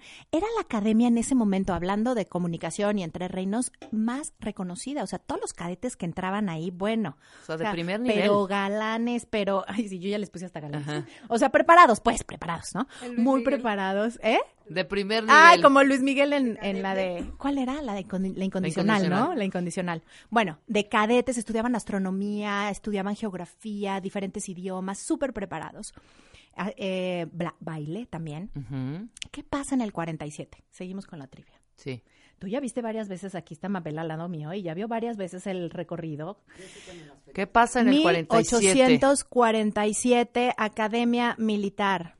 Tintun, tintun, tintun. Academia Militar Niños Héroes. Ajá. Biéndele, chiquititos. La invasión de los Estados Unidos. cuentavientes. Contesten las preguntas también conmigo y junto con Oigan, Elisa que tengo que además decirles, porque también lo estamos pasando por Instagram, ¿no? eh, que no está viendo el guion, ¿eh? No es trampa. Cero, no es Cero. trampa. Es más, ya ni lo estamos siguiendo. Exacto. Exacto. Viene la invasión de, de Estados Unidos a México. La verdad es que sí fue durísima. Rebe, porque por primera, ahí íbamos, ¿no? O sea, sí saliendo, como después con Salinas, pero yo no estoy comentando temas políticos, nada más estoy diciendo que ahí íbamos saliendo, ¿no? Íbamos saliendo. Y estaba eh, mucha emoción y de pronto la invasión, el general Scott, que suena a canción de Mecano, pero el general Scott, los cadetes de West Point llegan a Chapultepec, 800 hombres lo la defienden, 50 cadetes al frente y nos ganan. Sí. O sea, perdimos. Perdimos, exactamente. Eh, fíjate que cuando analizo la leyenda... Denme los nombres de los niños héroes en este momento, rápido. de rietas. ¿Cuántos eran de inicio? Hay uno que me encanta porque tiene el nombre de mi novio. Juan Escutia. Juan Escutia. Sí. de la Barrera. De la Barrera. ¿Barreda o Barrera? No, Barrera, ¿no? Barreda, con D de dedo, ¿no? Juan de la Barrera. Vicente. Vicente, Vicente, Vicente, espérate. ¿Vicente Guía? No. No. ¿Vicente Guía quién fue? Es una calle, pero eso es Vicente Guía. Ha de haber sido un este. En, en, en, la del Valle. ¿Vicente qué? Dame la primera letra. Sí es con G. Vicente Vicente Guerrero, ¿no? Sí, ¿no? ¿Vicente Guerrero? Sí. No, hija. ¿No? Bueno, ahorita. A ver, ahorita les vamos a subir todos los de los niños. ¿Eh? No, no era Guerrero. No, no, creo que no es Guerrero. Bueno, ahorita vemos. Ahorita tenemos que dar. Porque nos dan en la Tower los gringos. Los gringos. y, ¿sabes qué? Creo que es muy importante entender la leyenda de los niños héroes, porque de pronto, como queriéndonos plantar muy en la realidad, decimos, ay, por favor, ¿cómo creen? Hay que entender que el nacionalismo y el heroicismo es necesario para la formación de toda nación. Hombre, patria o muerte, eh, claro. y además, ¿sabes que Eran unos chavitos muy valientes. Tú sabes, creo que a lo mejor, yo tengo un hijo en el ejército y tiene 21 años. Y cuando me doy cuenta que tienen como esta valentía, digo, pues es que haya habido bandera o no, fuera que la agarró para defenderla o para no caerse, no importa. No importa. Porque eran jovencitos defendiendo ideales y un país. No importa. O sea, no seamos tan libristas, creo claro, Estoy de acuerdo. Es, con es, es, importante. Oigan, tenemos que súper encontrar, por favor, los nombres de los niños héroes, porque si no, a mí me da toc y no duermo. Déjame hacer una pausa rapidísimo. Seguimos hablando de todo lo que significa el, castillo, de Chapultepec o el alcázar de Chapultepec. Así es. Ya nos dijiste que no hay que decir. El alcázar del castillo, no. Gracias, no. Después del corte con Elisa Queijeiro, solo por W Radio. Primer lugar, primer lugar, primer lugar. En México, séptimo lugar, séptimo lugar. A nivel mundial, séptimo lugar a nivel mundial. Marta de baile en Spotify. Spotify, el podcast, el podcast más escuchado en México y en el mundo. Dale click y escúchanos, todos los días, a cualquier hora, en cualquier lugar. Marta de baile en Spotify. Estamos en donde estés. Estamos en donde estés.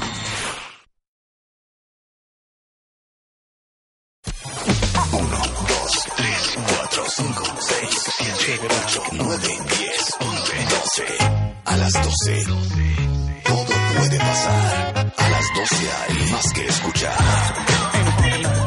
Rompe la tarde a las 12 con Marta de Baile. Solo por 96.9.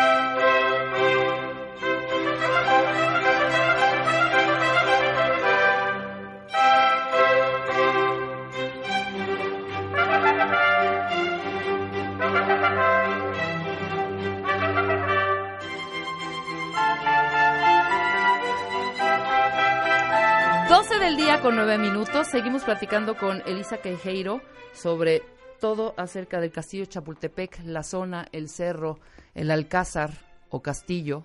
Y nos quedamos precisamente, ya tenemos los nombres de los niños héroes. Obvio, obvio, ya está los tuiteamos y todo, me dio algo. Y si había Bueno, es que yo los estudié en quinto de este, primaria, cuarto de primaria, creo. Pues, pues yo también, pero muy mal que se nos vaya. Es que si era Vicente. Si era Vicente, pero era Suárez, hombre. Ahí les va. Juan de la Barrera. Juan Escutia, por supuesto, más me gustan los Juanes. Agustín Melgar, Vicente Suárez, Fernando Montes de Oca y Francisco Márquez. Esos son los mismísimos niños héroes que en el 47 defendieron el Alcázar. ¿El de la bandera quién fue? Ah, ¿verdad? Chiquitita. ¿Qué A pasó, ¿Quién fue? Juan Escutia. Eh, tenía que ser Juan. Claro, tenía que ser Juan. Tenía que ser Juan. Entonces. ok, pero continuemos, porque después decimos, bueno, pasó todo esto y cómo de pronto teníamos unos emperadores en México. Ajá. Obviamente para ver todo el detalle de cómo llegan Maximiliano y Carlota, acuérdense que acabamos de hacer el programa de Carlota y hablamos de todo lo que pasó después de que el país está dividido en dos, liberales y conservadores.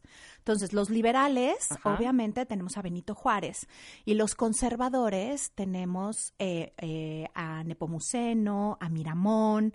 Hay que entender que realmente los cimientos de la nación se van haciendo a partir también de la religión. Entonces, las propuestas liberales de Benito Juárez eh, traen un costo muy alto. Y así como hoy podemos tener una educación laica, creer en lo que cada quien quiera, llevar a cabo el rezo que queramos y que es parte de lo sembrado por Benito Juárez, la verdad es que el costo también fue muy alto en su momento y no todos estaban de acuerdo y había también parte de los conservadores con razones muy firmes de por qué continuar con una forma diferente de gobierno. De hecho, estuvieron a punto de perder los liberales, ¿no? Si no es porque Estados Unidos le ayuda a Benito Juárez.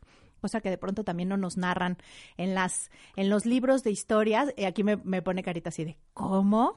Sí, justamente estaba a punto de perder y Estados Unidos, lo que dicen es que supuestamente barcos españoles estaban ayudando a los conservadores porque no traían bandera, pero en realidad Estados Unidos es quien entra como ejército a ayudar a Juárez para vencer a los conservadores. Y así gana Benito Juárez. Entonces, eh, entre, bueno, mucho esfuerzo y demás que sucede, se instaura entonces la República y Benito Juárez va a anunciar a sus tres grandes... Eh, a, quienes le debíamos dinero, que era Inglaterra, Francia y España, que el país está en quiebra y que no va a pagar.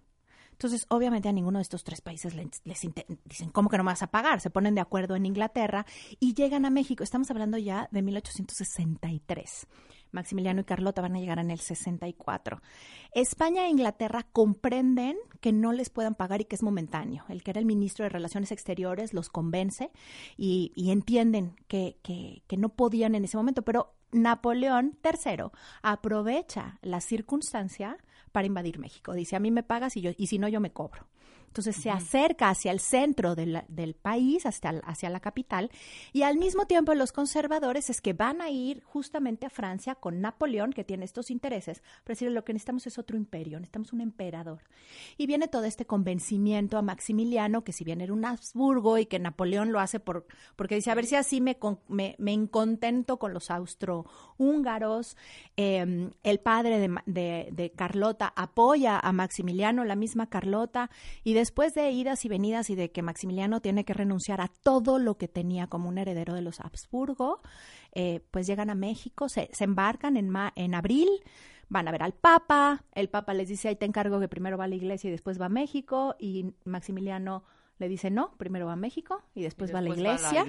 Él era mucho más eh, liberal que los conservadores que lo traen, ¿no? El caso es que sabemos que ellos van a llegar en mayo de, de 1864, en junio van a llegar a la capital y no me voy a desviar del castillo porque duermen la primera noche en palacio entre chinches y cohetes. Les va fatal su primera noche en México cuando llegan a la capital y entonces deciden ir a ver el, Alcázar, el castillo. Solamente Miramón había vivido un año ahí como presidente. Entonces había ciertas adecuaciones como habitaciones y lo que quedaba de antes. Y bastó llegar ahí, ver la altura y románticamente Maximiliano dijo, en Italia tuvimos Miramar, en México tenemos Miravalle, porque todo el cerro, todo el alcázar veía al valle. Sigue siendo bellísimo. Él va a ser justamente la calzada de la Reforma, que en ese momento se va a llamar el Paseo Imperial o el Paseo de la, de la Emperatriz, y van a vivir ahí de 1864 a 1867, que eh, eh, Maximiliano es fusilado en el Cerro de las Campanas en Querétaro. Eh, Carlota desde antes, desde julio del 66, regresa a Europa. No se pierdan el podcast y les podemos mandar el podcast de Carlota para poder entender, bueno, cómo vivieron aquí, qué hicieron, porque en realidad su aportación fue increíble para la historia de México, desde tener por primera vez una oficina para asuntos indígenas, así como también em, hacer una jornada laboral, prohibir los golpes para los obreros y para las personas que trabajaban, para los hacendados. Eh, realmente traían una postura y un trabajo brutal. Carlota en ese castillo se levantaba a las 4 de la mañana y a las 6 de la mañana ya estaba recibiendo a sus ministros. Entonces, bueno, si quieren eh, entrar al podcast de Carlota les va a gustar muchísimo. Y después de eso, ¿qué va a pasar? Bueno, se va a convertir en la residencia oficial de los presidentes, siendo Porfirio Díaz todo lo que vemos hoy bellísimo del castillo, es decir, eh, los mármoles, las columnas de acero dorado, los candelabros, todo lo hace Porfirio Díaz y también Álvaro Obregón. O sea, desde Porfirio Díaz hasta eh, Venustiano Carranza y eh, Álvaro Obregón van a habitar ahí. Es realmente Lázaro Cárdenas el que lo va a convertir en museo. Eh, lo decide en, en 1939, hace también el INA, el Instituto Nacional de Antropología y Historia, y dice, este castillo tiene que regresar a los mexicanos. Es muy importante mirar también con justicia a Porfirio Díaz, que de pronto lo queremos nada más como el dictador, ¿no? Pero las cosas que hizo fue espectaculares, el embellecimiento, y no solamente el embellecimiento de la ciudad, que era lo que iba a mencionar, sino, por ejemplo, la única vez que México no ha tenido una deuda externa es gracias a Porfirio Díaz y Limantur, que era su secretario de Economía, lo podríamos llamar así en ese momento, su, su, ministro, y se dedicaron a pagar todas las deudas y a negociar todas las deudas, cerca de 1900, ¿no? Entonces, bueno, se convierte en museo en 1944. Hasta el día de hoy sí quiero mencionar a toda la gente del castillo, son espectaculares, hay cerca de 250 personas trabajando ahí, han sido increíblemente generosos con nosotros, servicios educativos, difusión cultural, dirección, coordinación técnica, investigaciones, eh, la verdad es que lo mantienen bellísimo. Sábados y domingos no se pierdan los conciertos gratuitos de piano a la una de la tarde, hacen actividades también para los chiquitos ahorita en el verano.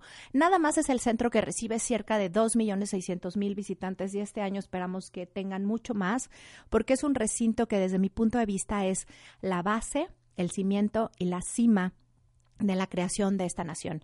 Vale la pena de verdad visitarlo. Nosotros vamos a estar haciendo tres visitas que los queremos invitar. El castillo está abierto, bueno, nada más para decirles, de martes a domingo, de 9 a 5.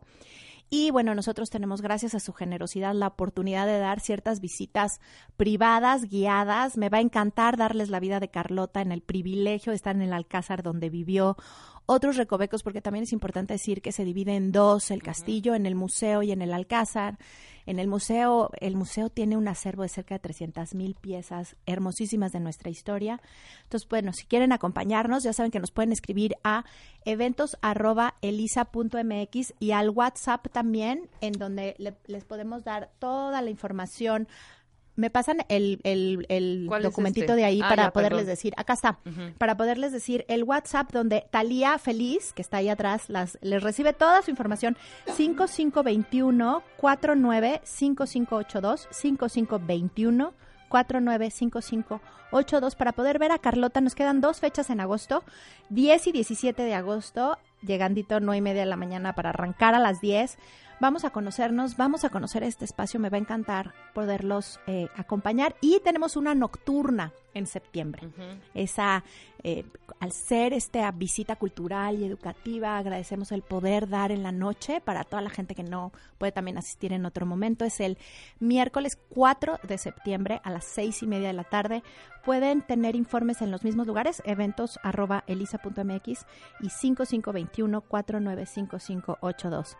Rebe, gracias muchísimas por poder hacer toda esta narración de la historia. Sí. Eh, me encanta poderle contar a la gente el sentido, como ahorita decíamos, ¿no? Sí, un storyteller, pero historias que tienen sentido e historias que nos inspiren. Esto es, ¿cómo no? Hermoso día. Gracias, felices vacaciones a todos los que están de vacaciones, feliz viernes para todos los que están de viernes trabajando. Muy bien. Feliz ya vi llegar aquí a mi amiga. mi querida Ana Mara Orihuela. Que Gracias, no Rebe. a cantar, ¿eh? Ah, ¿cómo no? ¿Cómo no? Al contrario, mi querida Elisa, preparamos el siguiente tema, ¿no? Sí, preparemos. Tenemos por ahí, creo que teníamos, ¿qué teníamos? Guardaditos. Teníamos guardaditos varios. no, varios guardadillos eh, por ahí. Teníamos? Leonardo, queremos hacer Ay, queremos hacer a Leonardo también. Queremos hacer Leonardo, sí. Ya próximamente ese, ¿no? Y a las 12 con 20, Ana Mar Orihuela, ay, qué fresca. Ay, es que actitud de viernes. ¿Te hiciste algo? seguro. Anamar. No me hice nada. Sí, no, ya di la neta. ¿Qué tiene? No me hice nada. No bien cuentavientes a esas personas egoístas que las ves radiantes, los ves divinos, los ves con una piel extraordinaria y les preguntas, no, güey, nada. Te juro que nada. Seguro algún, no, claro, seguro algún tratamiento, alguna técnica, alguna crema que no me quieres compartir. Saben que la técnica es eh, menos maquillaje y más tranquila en la vida y sí meditar, ¿eh? Te voy a decir cuál es la, no, pero sí hay que hacerlo un poco. Sí. Bueno, tú sí lo haces, ¿no? He estado, sí. no puedo, no. puedo, ya no puedo funcionar si no medito. Te voy a decir la clave. La felicidad Ajá. conserva.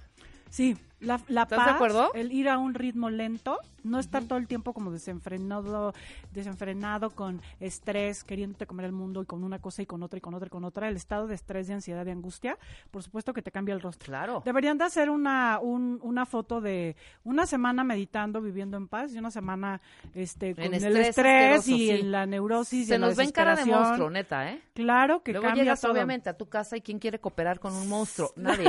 Exacto. La neta, güey, hay que bajarle. Ya lo hicimos, por eso hicimos un ejercicio hoy bien bonitísimo. Sí lo venía escuchando, qué rico. con Mr. Alex qué Murrieta, qué bonito, ¿no? La verdad. Y qué buena voz, ¿no? Sintiendo, sintiendo. Qué rico, yo estaba así. Venía manejando, pero sí me estaba conectando. Muy bien. Cuentavientes adoradísimos. Les traje su tema con sentido. Está cañón, ¿eh? Porque les digo una cosa, o sea, yo creo que todas las mujeres en, nuestra, en nuestras historias, en nuestras relaciones, tenemos estas anécdotas que hoy en día de verdad te mueres de la risa de esas cosas que permitiste, que viste y que no eran, que pagaste, que pusiste, que o sea, creo que todas hoy podemos tener un acervo de memorias en nuestros distintos eh, en nuestras distintas relaciones que ya no están, que en su momento fueron muy dolorosas, porque la verdad, hoy nos podemos reír, yo hoy voy a platicar, tú también vas Yo también voy a platicar, porque hoy son los peores no, sabotajes encuerarse. hombre de hambre, hambre de hombre. hora de encuerarse. O hambre de hembra. Exacto. hombres y mujeres. Deschónguense, por favor. La invitación es para todos. La invitación es para todos porque todos hemos hecho, hecho cosas, elegido, permitido, resuelto, pagado, endeudado, renunciado, mutilado. Cállate, el por, tapete en el vomitado, de, ¿sabes? O sea, cañón. En el nombre del amor. Exacto. Entonces, quiero justamente hablar de ese tema hoy, de cómo haber cinco tipos de sabotajes que tenemos ah, desde el móvil y desde el motor del hambre de hombre. Este, quiero que, nos compartan, ¿no? ¿Qué es lo que han hecho? ¿Qué, qué onda con que sus nos historias? Digan, neta, los cuentavientes, ¿cuál ha sido la peor cosa que han hecho por, entre comillas, amor? Porque yo tengo una teoría, pero no sé, Ana Mara. A ver, tú dame luz. A ver. Cuando porque lo hemos platicado también en el, en el programa y lo platicamos con Gaby también. Sí. Cuando amas como con desenfreno o con mucha pasión o con mucho de mucho, ajá. híjole, no es tan sano, ¿eh? No, nada sano. O sea, cuando te vas al extremo, ajá, y haces cosas que tú dices, pero lo estoy haciendo por amor. No, güey, lo estás, lo estás haciendo por bruta. Por hambre. se llama por hambre. hambre. Hambre pura. No, qué fregón. Porque, porque sabes que, a ver, yo les traje ahora unas definiciones que me encantó escribir, porque como ustedes saben, hace cinco años escribí Hambre de Hombre. Ajá. Y la verdad es que ha pasado, ha, ha sido una serie de, de, experiencias. La gente, mucha gente ha leído el libro. Eh, es un libro muy consentido de muchas mujeres y de muchos hombres también. Eh, pero hice unas definiciones hoy de qué es el hambre de hombre. Maravilloso. Dime la definición. Ok. ¿Son varias o es una? Es, solo son tres, muy cortitas. Échatelas y mandamos a corte. Uno, es un estado de vacío, necesidad y desesperación de amor que no conoces, pero que busca llenar, que buscas llenar con cualquiera. O sea, cualquiera que te guiñe el ojito, que veas una serie de una pequeña señal, que interpretes una, eh, una fantasía, o sea, hay una parte de ti que siente que es, hay probable alimento, aunque no esté casteado y no esté comprobado. Es un no saber lo que necesitas, pero estar urgida de que algo llegue y llegue ahorita. Es un estado donde la capitana es una niña que busca amor a toda costa, a costa de sí misma, a costa de lo que quiere, de lo que es, y se enrola en relaciones donde de alguna manera termina devastada porque dio, resolvió, permitió, no puso límites, fue incondicional, y con un vacío y una necesidad mayor. Eso, amigas, amigos, eso es hambre de hombre, hambre de amor. El problema no es tener hambre, el problema es que no sabes que lo tienes ni cómo resolverlo. Solo por W Radio 96.9.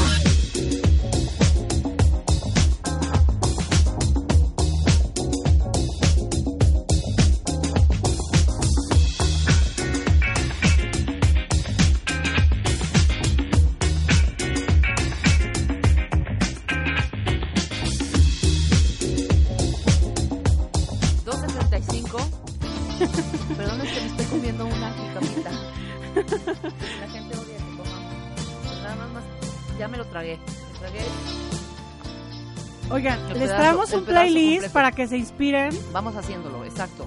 ¿Se está escuchando ya? Sí, claro. Esta es la de La Dama de Hierro. Pero escuchen la letra. Y siempre llego a la misma conclusión. Tendría que arrancarme el corazón. Ve nada más. Una vez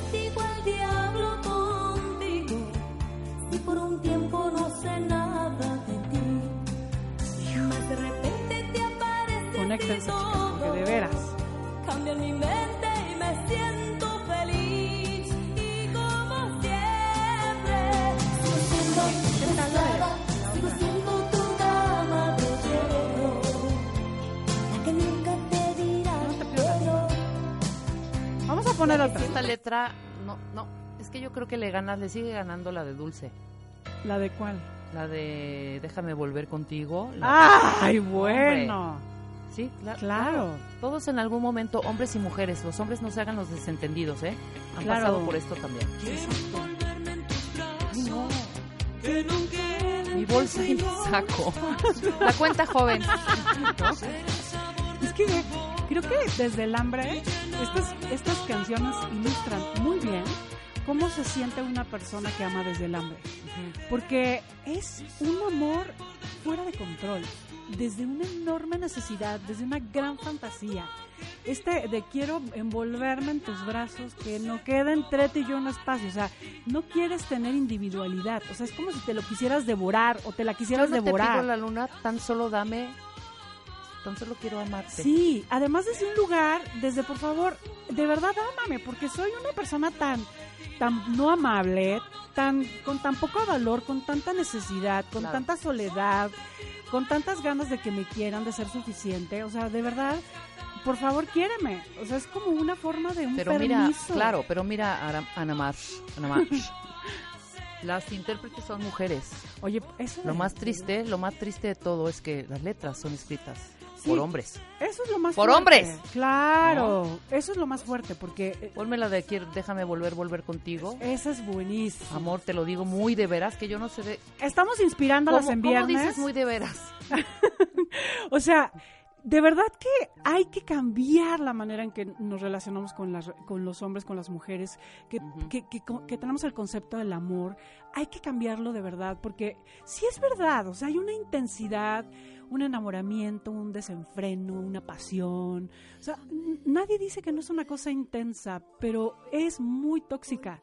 Y al final de cuentas, si solo gobierna tu hambre, tus relaciones, termina siendo muy destructiva. Como pongo en mi libro, cuando construyes una relación de pareja, desde el hambre de afecto, la terminas destruyendo. Chequen eso. De Pero llorando. Volver Ándale, Rolo, déjame volver contigo. contigo. Déjame volver contigo. Yo no puedo soportar. O sea, no hay, no hay valor propio, autoestima. fragilidad. Pero es que además, díganme si no cuentavientes, es que así te sientes. Es que de verdad las escuchas y cuando estás en esa locura, en ese dolor, en ese vacío, en esa niña que nadie quiere, en ese niño que todos han abandonado, o sea, de verdad hay una parte de ti que se siente totalmente vibrando en esta posición del ámame, tómame, por favor. Ahí está, súbele.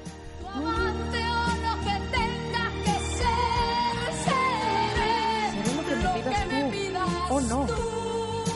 Amor, lo digo muy de veras. Amor, lo digo muy de veras. Haz conmigo lo que quieras. Reina. Reina. Esclava. O mujer. O sea, mujer es como poseeme. Ok. Sin que me pagues. Así Qué es. horror. De hecho, los cinco sabotajes de los que le traje Ajá. tienen que ver con estas posiciones. Así que, Venga la primera. la primera, la ciega. Pucha. O sea, vive con sus papás, Ajá. no tiene trabajo, no habla mal de su ex. Todas las mujeres o los hombres lo han maltratado, siempre está en posiciones víctimas, no asume la responsabilidad. O sea, no se ve para nada una persona de la que eh, en verdad podrías construir las expectativas y las fantasías que de pronto haces. Eh, él, eh, de pronto tú tienes una serie de expectativas, ¿no? O sea, la ciega es, es, es, esa, es esa forma de relación donde ves cosas donde no hay nada, donde de pronto pones expectativas, fantasías, necesidades en alguien que en verdad no hay para dónde. O sea, por ejemplo, a ver, yo recuerdo hace unos años, yo salía con un hombre 20 años mayor que yo. Era un hombre que no tenía un trabajo fijo, porque pues él era un hombre pues libre, bohemio, este, tenía trabajos independientes, ¿no? Daba cursos. Em, vivía con sus papás. Por ejemplo, una vez recuerdo que fuimos a un viaje a Cuernavaca, una comida. Cuando estábamos en la caseta, para pagar la caseta, empieza a hacer la actuación de que, de- ay, mi cartera para pagar, ¿no? Y entonces eh, llega y... Él dijo eso, mi cartera. Ay, mi para- cartera, ¿no? Se empieza a revisar las bolsas y dice, oye, no traigo dinero. Se me olvidó. Se me olvidó mi cartera. O sea, de cartera. O sea, ya en la cartera, en la, en la caseta con Cuernavaca, ¿no? Sí, exacto. O sea, no vas a regresar a tu casa Qué por la casualidad, cartera, claro, ¿no? exacto. Además era un plan para quedarse el fin de semana. ¿no? Entonces, Le hubiera dicho, no, vuelta en un hijo, no tenemos prisa. No, neta. pero uno, en esos, o sea, cuando estás ahí, ni siquiera te sospechas que eso está mal. Claro. Porque cuando estás ahí en la ciega, Exacto, es, no te preocupes, y para quedar bien también, ¿eh? claro. No te preocupes. Ah, porque además tu hambre es la más interesada en, en- en que estén juntos, ¿no? Entonces, nunca te estás pensando de, esto es una manipulación, o sea, este cuate me está queriendo enjaretar toda la cuenta del fin de semana, ni te lo cuestionas, o sea, simplemente, ay, no te preocupes, yo lo puedo resolver, o sea, yo traigo dinero. O sea, recuerdo pa- haber pagado todos los gastos de ese fin de semana y pregúntame si en algún momento me pagó o si en algún momento mi ciega dijo, oye, ¿qué onda con esta actitud? O sea, Tu ciega dijo, oye, cóbrale, ¿no? no, para nada. ¿Cuántos de ustedes, de pronto, la verdad es que es muy interesante porque todas las señales siempre son muy claras? Nosotros estamos ah, con personas que no pueden tener una, una actuación tal que no te des cuenta. Digo, habrá, habrá quienes sí. Ok, va. Porque además al principio siempre ponemos nuestra mejor actitud. Pero siempre hay señales. Siempre hay señales que te dicen que no le gusta asumir su responsabilidad, que se siente una víctima ante la vida, que tiene posiciones pasivas, que eh, no es lo que esperas, que tiene una, una inmadurez, que tiene una posición que no. Pero cuando nosotros estamos viviendo las relaciones desde el hambre, jamás te das cuenta y la ciega eh, un día quiere ver. Y el día que la, la ciega quiere ver, se le cae el mundo encima Ok. porque no es lo que vio, lo que pensó, lo que esperó. Y además se, la, la realidad se le viene encima porque se le vienen todas las veces en que tuviste que eso era así y que no te quisiste dar cuenta, ¿no? Entonces, amigas, amigos, ¿qué onda con su ciega? ¿Cuándo está en esa posición? ¿Cómo les ha dañado? Vamos a leerlos, ¿no? No, ¿Qué como ayer estábamos comentando en una sesión que tuve que hay que subirle el volumen a esa vocecita. Tenemos dos internas, ¿no? La consciente y la uy, Totalmente. la- ¿no? Hay que La subirle a- embriada. la becada, ¿no? La que no oyes. o el becado, ¿no? Exacto. Hay que subirle al becado o a la becada esa, esa, ese tono de voz. Sí, ¿no? y hay que lograr una gran contención, porque como yo decía, o sea, el hambre de hombre es una posición de necesidad, o el hambre de mujer o el hambre de hembra, es una posición de enorme necesidad, es, tiene mucho peso, entonces necesitamos aprender a, a conocerla, a hacernos responsables de esa parte, eh, y poder llenarla de una manera muy consciente. Porque si nosotros la ignoramos, no queremos tener hambre de hombre y queremos decir, bueno, pues yo ya no tengo y entonces ya soy una mujer muy adulta, esa parte te llega a sabotear. Y justo es de lo que estamos hablando, de los sabotajes, los, los sabotajes típicos de cuando estás ante una oportunidad de ser amada y que, y que de pronto, bueno, pues eh, se te va, como, ahora sí que como dice Marta, como gordo en tobogán. La generosa o el generoso, ese es otro tipo, el segundo sabotaje. Ya estás prestando dinero, pagándole el viaje, tu coche, haciéndole una fiesta sorpresa de cumpleaños, dándole, eh, escuchándolo horas porque está triste, deprimido, no tiene dinero, se queja de su trabajo y tú eres pues su terapeuta, su consejera, su, su escucha, su basurero, desinteresa, su basurero. O sea, la generosa tiene un impulso eh, o el generoso, eh, porque acuérdense, o sea, el hambre de hombre no es, no es, exclusiva de las ¿Hambre de hombre o hambre de El hambre y la necesidad de amor viene de los dos. Bien. Pero ¿cuántas veces estás tú en una relación ya en tu impulso de dar, de resolver, de pagar, de comprar, de invitar, de, o sea, y además ni siquiera es que tienes, ¿eh? O sea, no es que, ay, bueno, pues es que soy millonaria y la verdad, pues me encanta compartirlo con los demás. No, o sea, endeudas tus tarjetas. O sea, ¿cuántos de ustedes han terminado devastadas económicamente en una relación donde se estableció el sabotaje de yo soy la que le presta, yo soy la que le paga? Sin pelo. Hasta, Te lo juro. Exacto. Yo soy la que le presta para la colegiatura de sus hijos porque no tiene para pagar, pobrecito. Este, además, pues yo pedí prestado, pero bueno, me va a pagar. Oye, yo le presté, tenía una paciente, yo le presté el dinero porque me hizo la chillona, o sea, se eh, hizo abortar a su, a su, a su noviecita menor de edad que no, y no tenía dinero para pagar el aborto y ella le presta, ¿no? No, bueno, para para, para resolverle el problema. Es que de verdad, la generosa Ciegas y generosas. La generosa que es como entre comillas, entre comillas, ¿eh? porque esto es ironía. O sea, la generosa más bien es una mujer que tiene la enorme necesidad de sentirse valiosa, de ser vista, de tomar, ser tomada en cuenta a partir de lo que da. Y llámese tiempo, llámese dinero, llámese vida, porque además la vida, la vida, tu tiempo de vida es lo más importante. Imagínate si tú no valoras eso. O sea, digo, la verdad el dinero es lo no, pero para esta generosidad que no es tan auténtica, porque no es porque lo demos, bueno, sí, claro, no es no sé. es por hambre, señora. Sí, es, por, hambre. claro.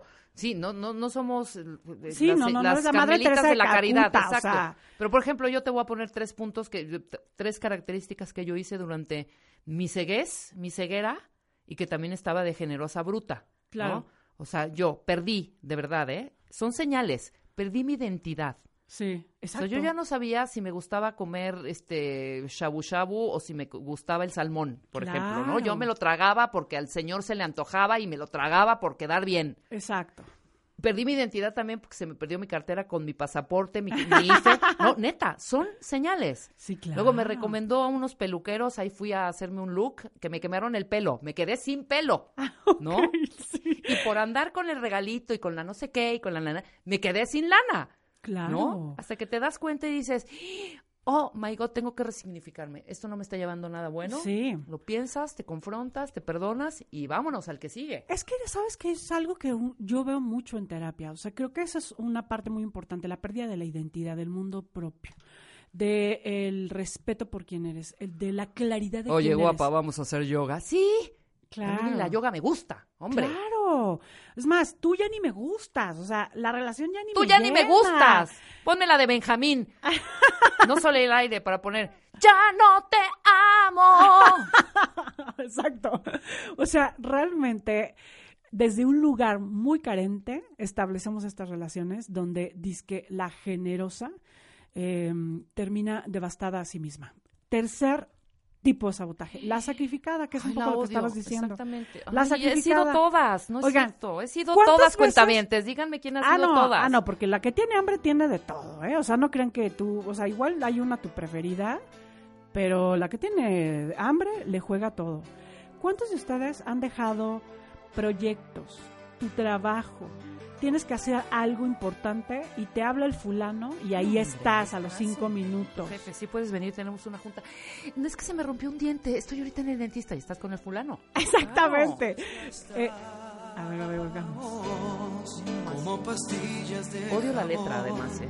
Que se me hace de una soberbia y de una... No, nunca brindamos lo mejor y nos cansamos. Pero escuchen la letra, cuenta. siempre a cuenta gotas el amor. Esta es una hambreada que la mandó al caño el galán por andar de hambreada. Claro.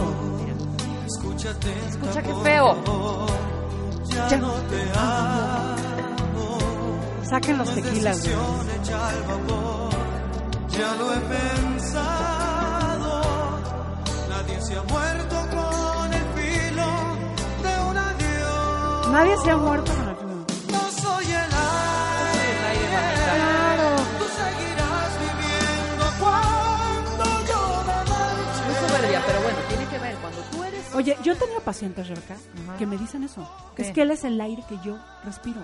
No, que se calmen porque no son Yuriria con esa canción. Pon la canción también, la de Amiga. que se calmen. La A ver, de na, es na, que na, de verdad, desde este lugar, desde este lugar que hoy estamos convocando, desde un lugar para que, o sea, desde a lo mejor desde, desde la risa, desde una plática ligera, desde una posición abierta, logres de verdad conectar, conocer y hacerte responsable de esta parte que, que en verdad siente que él es el aire, que en verdad siente que sin él o sin ella o sin esa persona, la vida es gris, eh, la, te sientes desamparada, sientes que no vas a poder, que en verdad te quedas sin, sin fuerzas y eh, totalmente tu fuerza se te va. Entonces, de verdad la canción, al final las canciones ilustran estados emocionales. No, cómo muy- no, ahorita te voy a poner esta de Yair y Yuridia. ¿Es Yuridia o Yuriria? Yuridia. Para que veas la letra, antes la cantaba Roberto Carlos, que creo que Luz Casals creó, pero a ver si la Ay, entiendes Luz con me con... Sí, con encanta se Luz llama amigo o amiga, ¿qué, ¿cómo se llama esa? A ver, Amigo. ¿el alma en pie? ¿La vas a poner? Bueno, ahorita la ponemos, entonces continúa. Ana. Entonces, la sacrificada, pues deja sus proyectos, deja sus amigos, sus gustos, se mutila en sus, en, su, en, en- en sus proyectos, se pierde, completamente se pierde a sí misma, se convierte en una mujer cometa que gira en torno a sus necesidades, a sus visiones. Eh, O sea, se pierde solita, que es un poco lo que estabas diciendo, ¿no?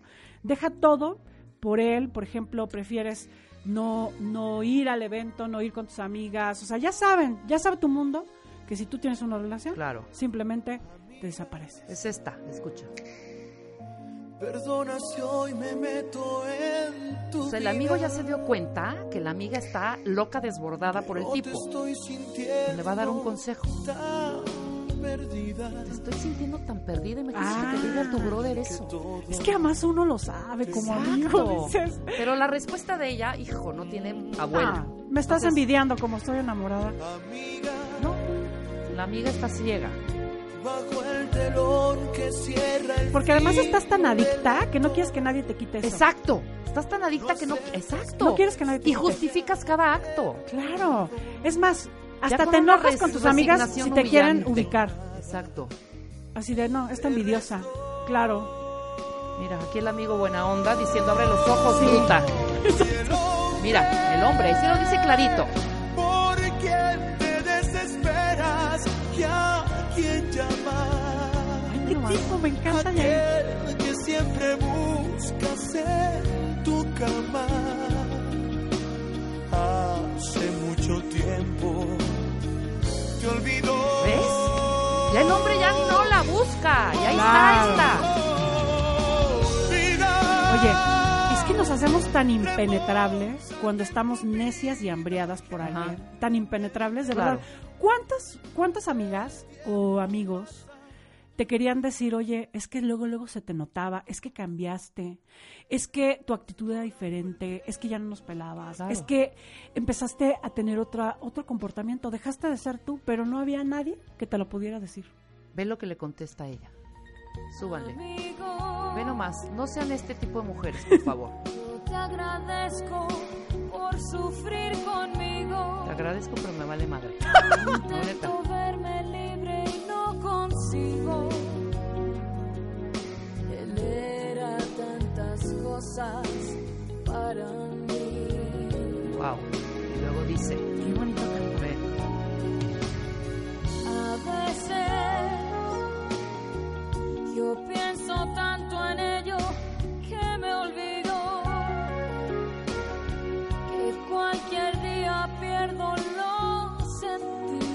Imagínate. Por no aceptar que el sueño terminó. Terrible. Escúchenla completa. Qué fuerte. Porque... además es un, justamente es un, es un viaje, Rebe, donde de pronto te despiertas. Un día te despiertas de esa hambre y te das cuenta que no pusiste límites, que ese es el tercer sabotaje, no pusiste límites. La ilimitada. No dijiste nunca lo que sentías, lo que esperabas. Y se convierte en obsesión. Y se convierte después en una obsesión. ¿Cuántos de ustedes, de verdad, hombres, mujeres, eh, de pronto empiezan a salir con alguien y lo estás pensando todo el día? Claro. A todas horas. Duermes pensando en el futuro, en si te dijo, en si lo vas a besar, en si la última vez que lo viste, en repasando los textos de los mensajes que le mandaste, de cuando lo viste la última vez. O, sea, de pronto eh, observarnos en nuestra hambre es muy importante, porque les voy a decir una cosa. O sea, sí tenemos hambre, ok, eso es válido. Y les voy a decir una cosa de verdad muy cierta. Todos, todos, todos tenemos hambre. Claro. Todos. El asunto es que hay que reconocer que es la parte más primitiva que no puede ir sola por la vida, ¿no? Entra en una relación con tu hambre. Deja de estar a dieta de afecto, de pensar que solo un hombre o una mujer o una pareja va a llenar tu necesidad.